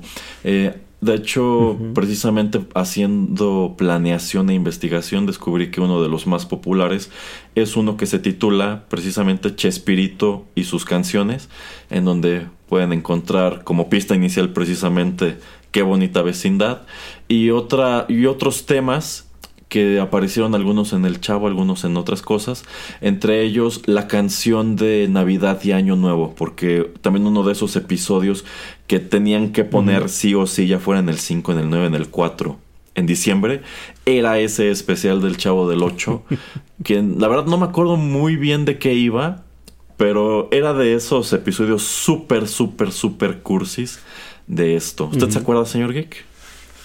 No, no, no, no, honestamente no me puedo acordar de, de los especiales navideños ni de este ni de Año Nuevo porque evidentemente el único especial del Chavo del 8 del que todos nos acordamos y que tuvo remake en la serie animada es cuando van a la playa. ¿Es- ¿Esa era una película o era, o era un episodio, señor Geek?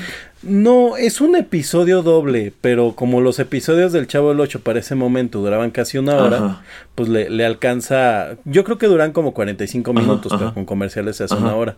Le, le alcanza para aparecer una película. De hecho, tal cual Roberto Gómez Bolaños dice, o bueno, decía que él nunca tuvo la intención de llevar al, al Chavo del 8 al cine. Hay la anécdota, yo no entiendo por qué esta persona es la que viene y se lo dice, pero hay la anécdota que Pelé contactó a Roberto Gómez Bolaños para decirle que pues hicieran la película del Chavo, ¿no?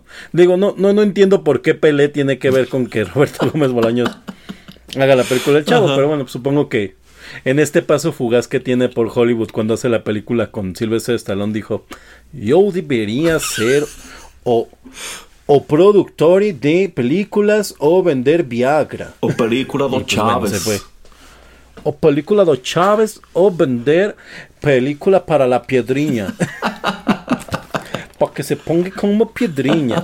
Y pues bueno, ya sabemos cómo terminó eso. E- ese chiste es muy de los noventas, porque ya yo creo que ya nadie se acuerda. Bueno, nadie que no haya nacido en ese tiempo se acuerda de, de Pelé anunciando este medicamento casi mágico, que, que siempre es un tema, tema muy divertido, Yo ¿no? Porque cuando sale este medicamento. Yo lo recomiendo. Cuando sale este medicamento azul, todos los hombres corrieron a, a tomárselo, los que lo necesitaban. Pero pues ahora que andamos con esta, con, e- con este tema que todos saben, pues todo el mundo, no, ¿y qué tiene? ¿Y, y con qué lo hacen? Pero bueno, este, regresando al Chavo del 8, este, entonces creo que todo el mundo recordamos este especial de la playa y me parece que también ahí en ese en ese especial cantan una canción en específico, no recuerdo sí, cuál, sí pero hay es- una canción. es al final, ¿no? Sí, sí, de hecho es una canción que tiene que ver con, con todo esto porque se va todo el elenco de la vecindad a Acapulco y allí les pasan un número de cosas, eh, muchas de las cosas este, que, eh, que les atribuyen precisamente al chavo, o sea, tienen sus diferencias por allá, pero al final terminan por reconciliarse. Se- ajá. Y to- todos se ven como familia, Sí. ¿no? A- Aparte es un episodio muy bonito porque el señor Barriga, pues finalmente es el arrendatario, pero los quiere mucho, o sea, quiere Sí. mucho a todos los habitantes de la vecindad y termina llevándoselos, pues supongo que a Sí, todos, ¿no? En sí, un mini sí, sí, sí, de hecho ahí te queda claro que el que está pagando las vacaciones es el señor Barriga. Sí, sí. Ajá. Ah, y creo que todo el episodio de Doña Florinda se la, se la pasa haciendo como que ella pues también está como cooperando y al final de cuentas pues se dan cuenta que, bueno, no- nadie se da cuenta, sino que se de, te das cuenta como espectador que pues ella también está de... Este, ¿De gorrona? Estoy pensando en una palabra mal, exacto, gorrona es una Ajá. mejor palabra que la, la que yo había pensado. de gorrona, ¿no? Como, como pues, todos. Sí, sí, sí, sí. Pero bueno, el Chavo del 8 termina en 1980 por esto que platicábamos antes. Eh, Roberto Gómez Bolaños ya no quería seguir haciendo el personaje, ya no quería seguir escribiéndolo, consideraba que ya estaban muy viejos para hacer a estos niños. Pero es, digamos que sus aventuras en la televisión continúan con un programa también muy longevo, de hecho más longevo, que se tituló Chespirito, que en sí este ya era un pues un recopilatorio de, de sketches que se transmite hasta 1995, en donde retoma a personajes de inicios de, sus car- de su carrera como el profesor Chapatín, como el Chapulín Colorado, donde encontramos también a estos loquitos que ya mencionó antes el señor Geek, que era un sketch que a mí me parecía muy simpático, a mí me gustaba este personaje de el Chaparrón Bonaparte, y no me acuerdo cómo se llamaba su contraparte que era... Lucas. ¿Eh? Lucas, ¿no? Porque era- Lucas, están Lucas, diciendo que- ajá, Lucas que era Lucas, Rubén Aguirre. que tú y yo estamos locos. Sí, sí, y donde también viene esto de no hay de queso, nomás de papa. Y la Se chiripiolca. podían aventar 10 minutos en eso. Sí, sí, sí. Ajá, este... Bueno, eso de la chiripiorca también al chavo le daba, ¿no? O sea, como No, que a él era la retomó. garrotera. Él se quedaba paralizado y tenían que echarle agua fría. Y era al chaparrón Bonaparte a quien le daba la, chiripiolca. Que es nuevamente, le digo, de, de verdad está esto. O sea, yo, yo vi un recopilatorio en este programa de curiosidades del chavo de que Chespirito reciclaba chistes, pero así tal cual, ¿eh? o sea, el chiste letra por letra. Y pues como es tan longeva la carrera, pues yo supongo que en emisión no te dabas cuenta. No, y tomando en cuenta igual que la oferta televisiva en aquellos años era súper limitada en nuestro país, pues ¿qué quieres ver? ¿Quieres ver el chavo o quieres ver la telenovela o quieres ver el noticiero? No hay de otra, ¿eh? Pues quién sabe si estaba cuna de lobos. ahí, ahí sí igual y decías, no, así me puedo perder el viaje a la playa del chavo. Igual, igual lo vuelven a pasar. Porque cuna de lobos creo que nada la han retransmitido dos veces, ¿eh? Sería bueno hacer un especial, pero primero hay que aventarnos la sí, toda. sí, sí, sí. Son como 200 capítulos. Pero bueno, es en el programa Chespirito, que en sí yo considero al señor Geek y a mí es el que nos toca ver cuando somos niños, es que debuta el que para mí es el mejor producto de toda de entre toda la producción de este señor, que es eh, Los Caquitos, en donde encontramos al, al Chompiras, al Botija, a la Chimoltrufia, a Marujita, al Sargento Refugio, bueno, a la mamá de la Chimoltrufia, que también era un personaje que me encantaba. Personajes. Bueno, este es un sketch, este era el sketch recurrente de Chespirito, o sea, en sí se trataba más de los caquitos que de otra cosa. E incluso era un sketch con cronología, porque, o sea, esta era una, esta era una historia lineal en donde los eventos de un episodio incidían en todo lo siguiente. Eh, y bueno, aquí encontrábamos a Chespirito interpretando a este personaje, el Chompiras. Edgar Vivar hacía al Botija. Y estos eran dos, dos ladrones, de ahí el título del sketch, que ya pues se habían reformado y que en el caso del Botija, él vivía en un, en un hotel con su esposa, la Chimoltrufia. A ratos también vivía con ellos en el hotel este, la suegra, la mamá de la Chimoltrufia, que no me acuerdo cómo se llamaba. Este, Tiene un y bueno, ellos, este, bueno, la Chimoltrufia era la que hacía la limpieza. El Botija. Ah, pero, pero perdón, pero es que sí se tiene que mencionar cómo hacía la limpieza. O sea, no, no, no, no solo es que la haga, o sea, posiblemente la hacía muy bien, pero creo que es muy importante decir que cuando la chimoltrufia hacía la limpieza cantaba, de una manera. Ajá, cantaba muy y fuerte. hablando y muy de que feo. usted y muy feo. Ajá. Este, el Botija me parece que de- eh, el Botija era el encargado del ascensor. El, el, el Chompiras, él no vivía en el hotel, se supone que él vivía en la bodega de una farmacia y le daban permiso de, de dormir allí. Este, y, y por lo regular se metían en algún enredo con estos otros personajes como el sargento refugio, que era el policía de la, de la cuadra o del vecindario, que era eh, Rubén, este, Rubén Aguirre. Eh, a su vez, este oficial estaba enamorado de una, pues, de una mujer de la calle que se llamaba Marujita, que era. María Antonieta de las Nieves. Irreconocible, por cierto. Eh, sí, sí, de hecho, digamos... yo, hasta que hice la, la investigación me di cuenta que era sí, ella. Sí, sí, sí. Y por lo regular, los conflictos y las discusiones de este elenco de personajes terminaban en el Ministerio Público, en donde el encargado, no me acuerdo cuál era el nombre de su personaje, pero era también Raúl Chato el Chato Padilla. Padilla. A mí me parecía una dinámica padrísima. Esto me gustaba muchísimo más que el chavo, me gustaba muchísimo más que todo lo, que todo lo otro. Y precisamente. Oiga. Eh, ajá. Se- señor Erasmo, antes, antes de que avance, porque si no pierdo esta, esta, esta pregunta. Ajá. ¿Usted considera que esta dinámica que tenían en el tribunal, en el, en el este, ¿cómo se llama esto? En el ministerio. ¿Lo acaba de decir? En el ministerio. Ajá. ¿Tomaba referencia un poco de la tremenda corte? No, no la, ban- no la banda de rock. Un poco, sí, supongo que un poco, Sí. aunque hay Eran muchas estas dinámicas, ¿no? Pues es que es de notar que precisamente las dinámicas como la de la tremenda corte son dinámicas que no existen en el sistema judicial de México. Por eso aquí pues nunca hemos tenido estos realities legales como Judge Judy y todo ese tipo de cosas que son más propios de los Pero- pero Estados tenemos Unidos. la versión de Miami. Ajá, eh, eh, pero pues sí, digamos que estas, eh, es- estas escenas cuando estaban todos gritando y peleándose en el Ministerio Público hasta que este Raúl Chato Padilla gritaba ¡Silencio! Es lo más parecido que hemos tenido a la tremenda corte, sí. Sí, sí, sí, que, que, que la tremenda corte merecería también algún día su capítulo. Este, sí, a mí, me- a mí me recordaba mucho estas dinámicas. Yo me acuerdo que por ese tiempo yo la escuchaba de repente en el radio y por esto también me gustaba un poco este punto, ¿no? Porque siempre era como una historia chiquita que iba haciéndose grande Sí. y terminaba que regularmente ahí, ¿no? Sí, sí, sí, efectivamente, como que los enredos que se gestaban durante el episodio casi siempre terminaban en el Ministerio Público y este señor que era el único consentido común, pues como que era el que terminaba por darle solución, ¿no? Decía, "Pues, saben que todos ustedes son unos tontos, lo que hay que hacer es esto, esto, esto, y todos, ah, pues Ahí- sí, ¿verdad? Así de fácil. En, en estos capítulos usaban mucho un chiste que en alguna ocasión en un sketch del chavo manejaron Ajá. y era que alguien le, que alguien decía, ¿y yo qué dije? Ah, sí, sí, sí, sí. Y luego, ¿qué dijo tú? tú? ¿Y yo qué dije? y se pueden aventar ahí 10 minutos, Sí. pero a veces era esta escritura dinámica de Chespirito lo que la volvía divertido, porque a pesar de que parezcan que son chistes muy sencillos, es como este que le contaba de Kiko, ¿no? O sea, son tres, cuatro frases que de repente se encadenan y sí terminan siendo de verdad, pues muy gracioso, ¿no? Y algo que sí tienen los actores, no, creo que eso lo comentábamos entre cortes, es que, pues de todo este set de actores, de mi, a mi forma de ver, la más limitada era este, esta Florinda Mesa.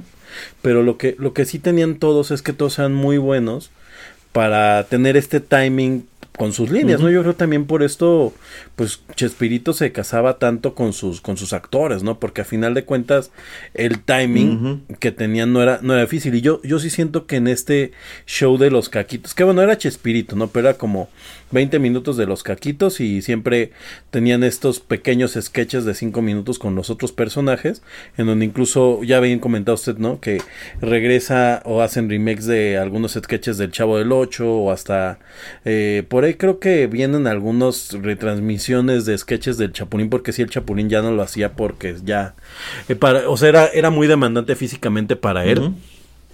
E incluso en un punto el Chavo del 8 deja de hacerlo Roberto Gómez Bolaños porque se enferma de efisema pulmonar, pues se aventaba una cajetilla al día, como no. Este, entonces dice que ya no podía ni siquiera hacer el pipi pipi pipi.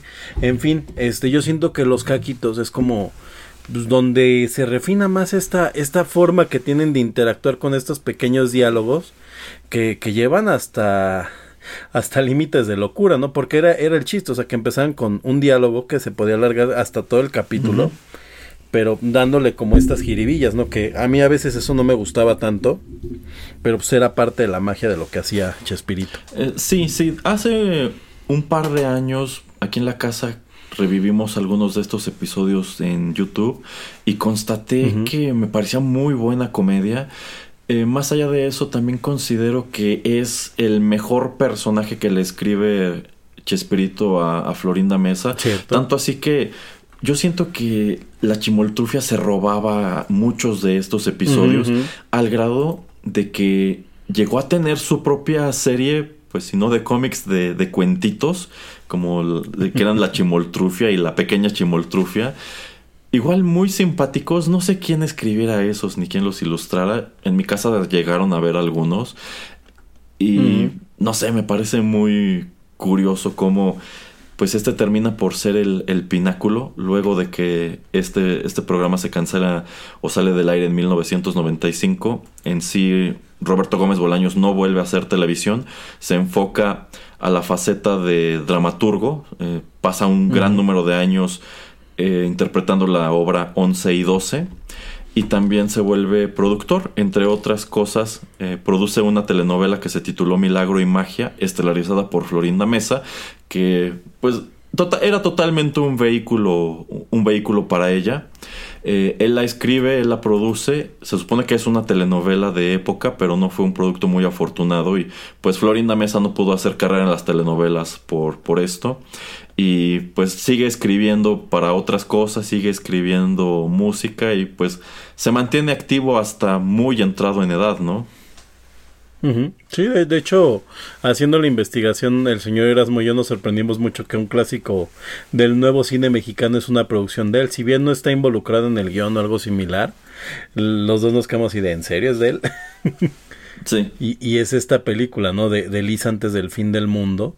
Y, y resulta, ¿no? Que es una, es una producción de él. Y esa, y es este, pues es muy contrastante cuando finalmente él toda, toda su vida, durante el Chavo del Ocho y demás, se ha dedicado a mostrar la inocencia de los niños, mientras que esta película de Liz antes del fin del mundo, digo, eh, entiendo que no la escribió él, pero pues algo, algo de valor le vio cuando la decide producir, pues es una película en donde es totalmente una, este, una versión pues que es todo lo contrario de los niños, ¿no? Que son niños este que están planeando un robo a un banco. Bueno, pero pues lo están planeándose en serio, no, no como un juego.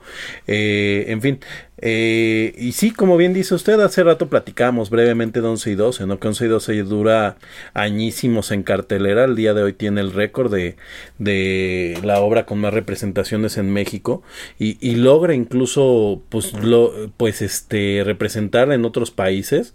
Eh, pero la anécdota curiosa aquí es que cuando empieza a hacer eh, 11 y 12 las primeras presentaciones, eh, Roberto Gómez Bolaños piensa que solamente va a tener este pues una temporada de, de un mes porque las primeras presentaciones tienen entre 10 y 15 personas. Que es extraño, ¿no? Es extraño pensando pues, el enorme fenómeno que es que ni siquiera por curiosidad hubiera llegado la gente a ver, ¿no?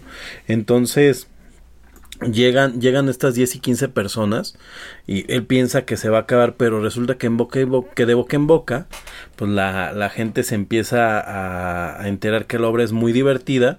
Y, y ya decía usted, este señor Erasmo, yo recuerdo muy bien en mi infancia comer- en los comerciales que después del comercial de Venga al Mundo Malboro y de estos de este de, de perfumes y demás, siempre eventualmente te ponían este comercial de 11 y 12 que la característica principal era que salía la gente riéndose.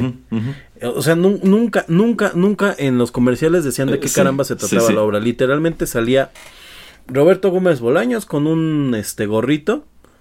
Este Era una caracterización como- muy parecida a la del Chompiras, con la barba medio crecida, Ajá. pero en lugar de utilizar aquí una cachucha, era como un sombrero de estos, como para el frío, así de esos felpudos.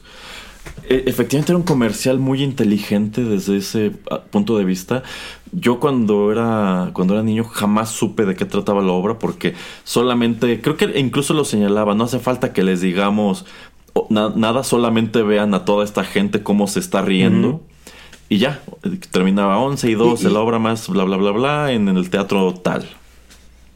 Y yo creo que también lo hacían porque finalmente de verdad no podían decir de qué hablaba la obra, la obra porque ya leyendo una reseña rápida, pues resulta que la obra trata de un hombre que por algún procedimiento termina perdiendo este pues su su este sus mie- su miembro viril, su pene, pues. Eh, y cuando tratan de hablar de esto, lo renombra, o sea, porque él es una persona que así como yo no pudo decirlo a la primera, y lo renombra como 11 o 12, no lo sé. Entonces, ¿cómo hacías un comercial de eso en 1995, 96? Sí, no, no se podía. Era complicado. Entonces, eh, o sea, digo, la verdad es que cua- cuando se habla de Roberto Gómez Bolaño siempre se dice que fue un genio y que, que el mejor humorista blanco y shalala, con, con gran, con gran este caravana. Y, y la realidad es que cuando te empiezas a, a- dar cuenta de su carrera y de lo que, lo que hizo que funcionara, pues sus personajes y demás, te das cuenta que de verdad sí el tipo es un este, un irrepetible, por lo menos en la cultura popular mexicana, que, que tuvo alguna clase de, pues, de buena suerte para que fuera tan exitoso todo lo que ha hecho, o bueno, todo lo que hizo. Eh, pero, o sea, como que ha estado en el lugar indicado en el momento correcto. Por ejemplo, ya no lo comentamos, pero el Chavo del 8 no empieza porque Roberto Gómez Bolaño un día se levantó y dijo, ah, que es un sketch un niño, sino porque uno de los asidos era este Rubén Aguirre, eh, como villano del Chapulín Colorado, y le ofrecen trabajo como locutor, bueno, no como locutor, como voz en off para Canal 2, y se va. Y cuando se va, él reemplaza el sketch con el sketch de un niño. Eh, con, con un, un, niño con un señor que vende globos y gusta muchísimo y pues este le agarra cariño al personaje, o sea, pero fue fue una causalidad, que hace rato lo dije, no lo dije mal, de veras, causalidad es una palabra. Uh -huh. y no, no, se lo explico al señor Eras, me lo explico al público. que fue una causalidad, ¿no? Uh -huh. O sea, pasó y pues de repente eh, eh, pegó. Eh, incluso yo tengo una memoria que quiero comentarle a usted a ver si, si ha escuchado de esto. Tengo entendido que Roberto Gómez Bolaños, sé que hay un escritor que también se llama Roberto Bolaños, me Roberto parece. Bolaño. ¿no? Roberto Bolaño, mm. no, pero tengo entendido que Roberto Gómez Bolaños también tiene una serie de libros. Entonces hace tiempo escuché un programa en donde una, un grupo de universitarios estaba buscando darle difusión a estos libros que he escrito, además de la biografía del chavo, o sea, sé que escribió algunos, no sé cuántos, uh -huh. este, porque justamente pasa, pasó eso, que como, o sea, bueno, número uno, Roberto Gómez Bolaño siempre quiso ser escritor, o sea, ese era como, como el sueño de su vida, aunque es muy divertido, porque a final de cuentas el primero quiso ser ingeniero porque su tío hacía juguetes, pero no le gusta la carrera y se mete a la publicidad pero ni siquiera pues, había estudiado publicidad ni nada, simplemente pues el tipo era creativo y se vuelve un sin igual y resulta que su sueño era este era era ser escritor pero pues re, resulta que por alguna eventualidad entró a hacer sketches con Viruta y Capulina que casi eran casi casi tenía un personaje mudo eh, y pues eventualmente termina siendo actor y, y, productor y este sinnúmero de títulos que ya nos mencionaba el señor Erasmo al principio. Pero, pero es interesante no cómo pensar que esta persona realmente nunca se propuso ni ser tal vez productor ni ser tal vez actor ni mucho menos ser el fenómeno. Como bien decía Erasmo el señor Erasmo que, que es prácticamente como los Beatles en México. O sea creo que voy, voy, a tratar de hacer, de pensar que hay más, que hay, que hay así como a la par en México y creo que lo único que ha estado cerca de ser igual de famoso que Chespirito y su show sería RBD. Ah, en México. Sí, sí, probablemente, sí. Posiblemente. Ajá. No se me ocurre otra cosa. Chance y Odisea Burbujas por ahí. No creo, no. Muy abajito. Sí, no, no creo. O sea, digo, y muy. Y yo creo que en México, ¿no? Porque Odisea Burbujas fue muy popular en su momento, pero pero en México creo que nunca tuvo algo internacional, ¿no? Yo creo de RBD y pues porque RBD creo que sí la aventaron así a nivel inter... Pues bueno, RBD entrevistó a gorilas. No, no hay demo, no, no, gorilas. sí, eh, es, es un tema interesante al final del día, congeniemos o no con el personaje, nos hayan gustado o no sus programas y precisamente para ir cerrando esta charla, pues tengo algunas opiniones que me hicieron llegar previo a la grabación y yo creo que de aquí podemos construir pues el cierre de esta emisión de Rotterdam Retro 2000. En primer lugar, nuestra amiga la señorita Chio dice que Espíritu persiste como un héroe en Latinoamérica, pero como un villano en México. Al haber sido parte de Televisa, se convierte automáticamente en villano por el peso de esta empresa en el país. Oiga, y déjeme, le doy ya una pausa, Ajá. ¿eh? Además, americanista y panista. Uy, no. y, y, pro, y pro, este, pro, pro familia, o sea. Uh, de hecho. Vela perpetua. Yo, yo, recuerdo que cuando murió, circularon mucho estas imágenes de que había sido incluso una mala influencia para la sociedad. O sea, era una imagen de estas como dándose golpes de pecho de es que los niños se Ay, burlaban de los adultos mayores y es que el programa ni siquiera Ay, era popular tontería. en México, era popular en Brasil, bla, bla, bla, bla, bla. No. Pero bueno, a mí me parecía... Eh, eso lo, eso lo dijo este, el, el cuate que dijo que, que, Juan Gabriel era muy cha, era chambón y, eh, y lentejuela. Con, con, digo, no, no es cierto, no digo, no digo, que lo haya dicho él, pero, pero es como, como es, de ese círculo. Exactamente, de... un, un intelectualoide de ese tipo. De, de esos que pues se acabaron con un comentario. Oye, sí, eh, y, pues, justamente esos, inte- esos intelectualoides se avientan estos comentarios en donde atacan a, a estos héroes del pueblo y se acaban, ¿eh? Sí. Ya no los vuelves a ver. hecho. Bueno, a continuación, Víctor Hugo Espino dice: Colocarlo como un genio en la industria del entretenimiento crea una sospecha sobre su creatividad. Chespirito buscaba poseer el don cómico que mantuviera al espectador en su asiento. Deseaba, además, no tener rival y, ante todo, poner en funcionamiento el ingenio en su máxima expresión. La fuerza de Chespirito para hacer reír es mirar lo cotidiano burlesco. Este sería un tipo de heroísmo muy mexicano. Por otro lado, hay una cierta villanía en el aumento del capital a expensas de los demás. Y pu- pues más o menos para complementar esto, eh, Víctor Miguel Gutiérrez dice, Toda la producción televisiva de Chespirito es un reflejo de las inquietudes y gustos de la sociedad mexicana que encuentra ecos relevantes en el resto de Latinoamérica. Por eso su trabajo es valioso de por sí. Retrata de cuerpo entero a los grandes sectores de la población que, sin acceso a las expresiones culturales de la élite, se refugian en lo que le es grato y familiar. El humor sencillo pero ingenioso y con coloridos tintes de cotidianeidad. Son a un tiempo documentos testimoniales y formas de expresión popular. El valor realmente no está en sus programas, sino en la capacidad del público para adoptar las expresiones en su comunicación habitual. Y bueno, Víctor no deja de señalar que él detestaba toda la producción de Chespirito. sí, sí, sí, o sea, como que, como que me, me fui preguntando durante el comentario de está enojado, está feliz, no entendí. Pero ya, o sea, dice, creo, creo que, creo que para la gente eh, como yo que somos incultos, eh, en resumen es admi- lo admiro porque fue un fenómeno, pero era muchas cosas que, que, que ah, hay mucho que criticarle, Es ¿no? que yo- Al- algo que a mí me Bueno, para cerrarlo esto, algo que a mí me gustaría comentar sobre precisamente esto que él dice de, de cómo refleja esta, estas eh, pues, sectores bajos de la sociedad. O sea, creo que sí es importante eh, que exista este tipo de, representación, pues un poco más acercada, aunque romantizada así, a lo que de verdad es este, pues la clase baja de, del país en ese tiempo. Eh, eh, porque inclusive es una forma muy sencilla de entender qué es lo que se está gentrificando con estas vecindades que se están acabando porque pues como evidentemente estaban bien ubicadas pues ahora se están volviendo estos cotos en donde pues, los extranjeros vienen y dicen que, que es a wonderful place México no porque eh, eh, no no no vi- no visualizan que antes en estos lugares pues vivía el, vivía el barrio que lo están desplazando hacia zonas este pues orillas de la ciudad eh, para que pues, los extranjeros puedan, puedan gozar de esto y que era gente que pues ha vivido ahí toda la vida, ¿no? O sea, eh, y eso pues podíamos ver estas dinámicas que de verdad se daban en estos barrios, ¿no? Que o en estos este en estas vecindades en donde todos se conocían con todos, todos se peleaban con todos y eran estos microcosmos, ¿no? Don- Donde en la, en el en la misma vecindad había la tienda, había la, la fondita, había el que arreglaba zapatos, eh, este esta persona como Don Ramón, ¿no? Que dicen que era que este 14 oficios 7, no, 7 oficios 14 necesidades, o sea que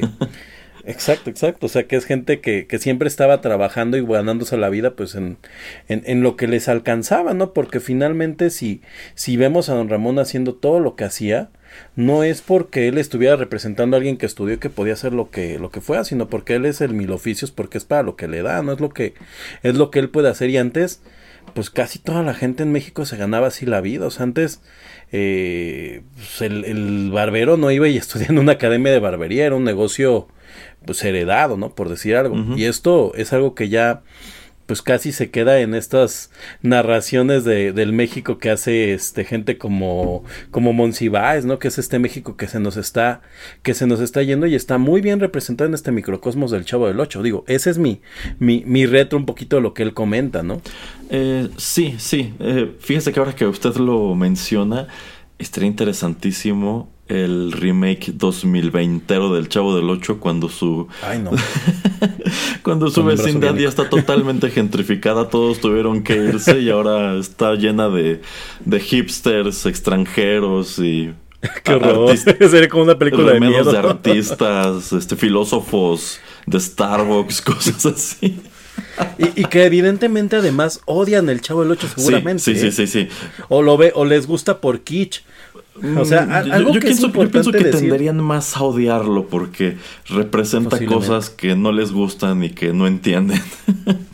O, o que no quieren recordar Ajá. que son, porque si algo hacía honestamente esta, esta, esta serie, era representar, sí romantizada la pobreza, pero finalmente, o sea, como decíamos, ¿no? o sea, por ejemplo, don Ramón, pues era un muy buen ejemplo de esta persona que, que pues nada más no se le da, ¿no? O sea, que busca por todos lados y no se le da.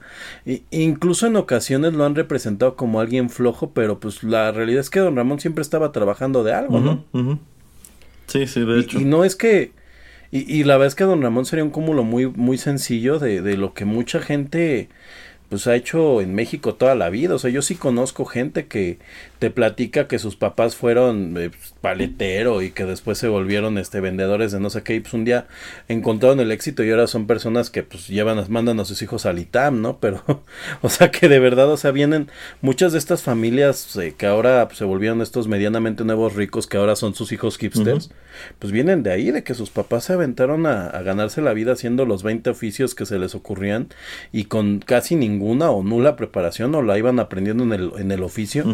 O, o iban a que la persona, eh, por ejemplo, mis tíos son sastres y, y lo que se estilaba con este tema de los oficios era que llegaba un ayudante y al ayudante no se le pagaba, sino que ellos pues eran ayudantes para aprender. Sí, como los cerillitos en las estéticas y así.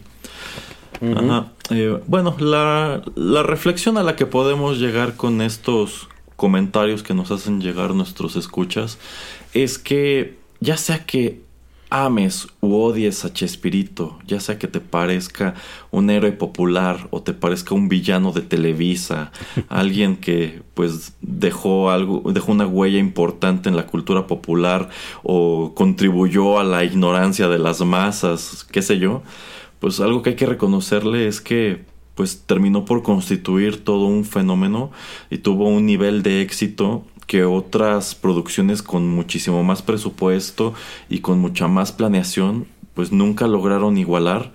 Es un, eh, yo creo que es hasta hoy el producto de la televisión mexicana más recordado a nivel internacional y ya para que en un manga como One Punch Man haya un superhéroe que es una clara parodia o tributo del Chapulín Colorado es porque es porque hiciste algo enorme. Bueno o malo, hiciste algo enorme. Así que, pues por todas estas cosas que ya comentamos es que me vino a la cabeza. Debemos hacer un Rotterdam Retro 2000. A lo mejor para alguna parte del el público no es un tema muy popular, pero no quita que sea muy interesante desmenuzarlo, ¿no, señor Geek? Es, es, es como estos, este, es como estos youtubers famosísimos de, de la actualidad, ¿no? Puede, puede que tú no sepas quién es el Rubius, pero has escuchado de él, así el Chespirito, o sea, puede que lo odies, lo aborrezcas, pero no hay mexicano y posiblemente latinoamericano que no sepa quién es yo, como, como el señor Erasmo también lo comentaba, o sea, yo también, pues realmente mucho tiempo no me gustó. O sea, la fecha no es algo que añore ver. Pero entiendo, ¿no? Su, su impacto cultural y, y ya dándole como este, este repaso, pues breve, te das cuenta que en decir tonterías a veces tienes que ser genial y pues ya lo demostraron sus, sus actores cuando trataron de hacer estos roles, ¿no? Que para escribir tonterías chistosas no, no es, es más difícil que solamente agarrar y aventar tonterías porque ninguno de ellos tuvo éxito y eso significa que la cabeza de estos proyectos tenía un, un timing, un feeling y un este una, una sensibilidad que yo creo que pocas veces se va a repetir. Exactamente.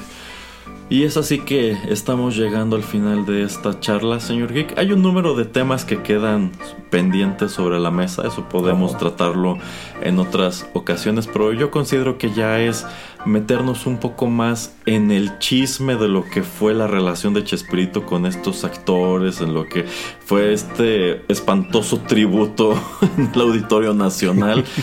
y bueno, creo que desmenuzamos lo que era importante en esta ocasión. Estamos llegando así al final de esta emisión de Rotterdam Retro 2000 dedicada a... Y evidentemente Chespirito. nos vamos a ir cantando. Qué bonita vecindad. No, por favor. No, por favor. Señor Erasmo lo prometió. No, no, ya cambié de parecer, señor. Ya, ya cambié de parecer.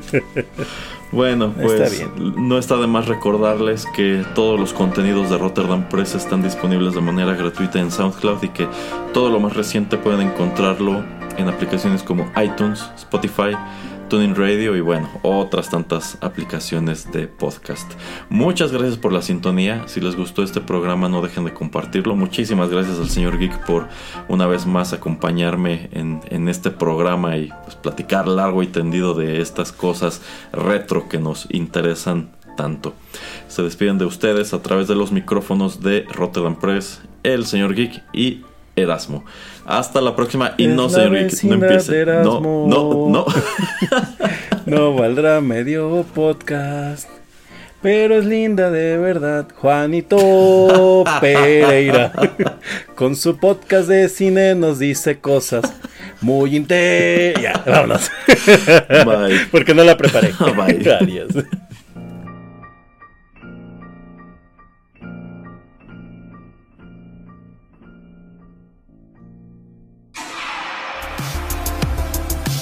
La aventura de hoy llegó a su fin.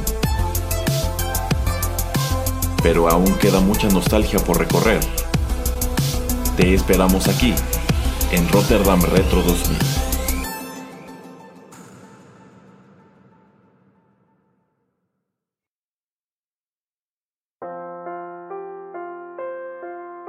Estás escuchando Rotterdam Press.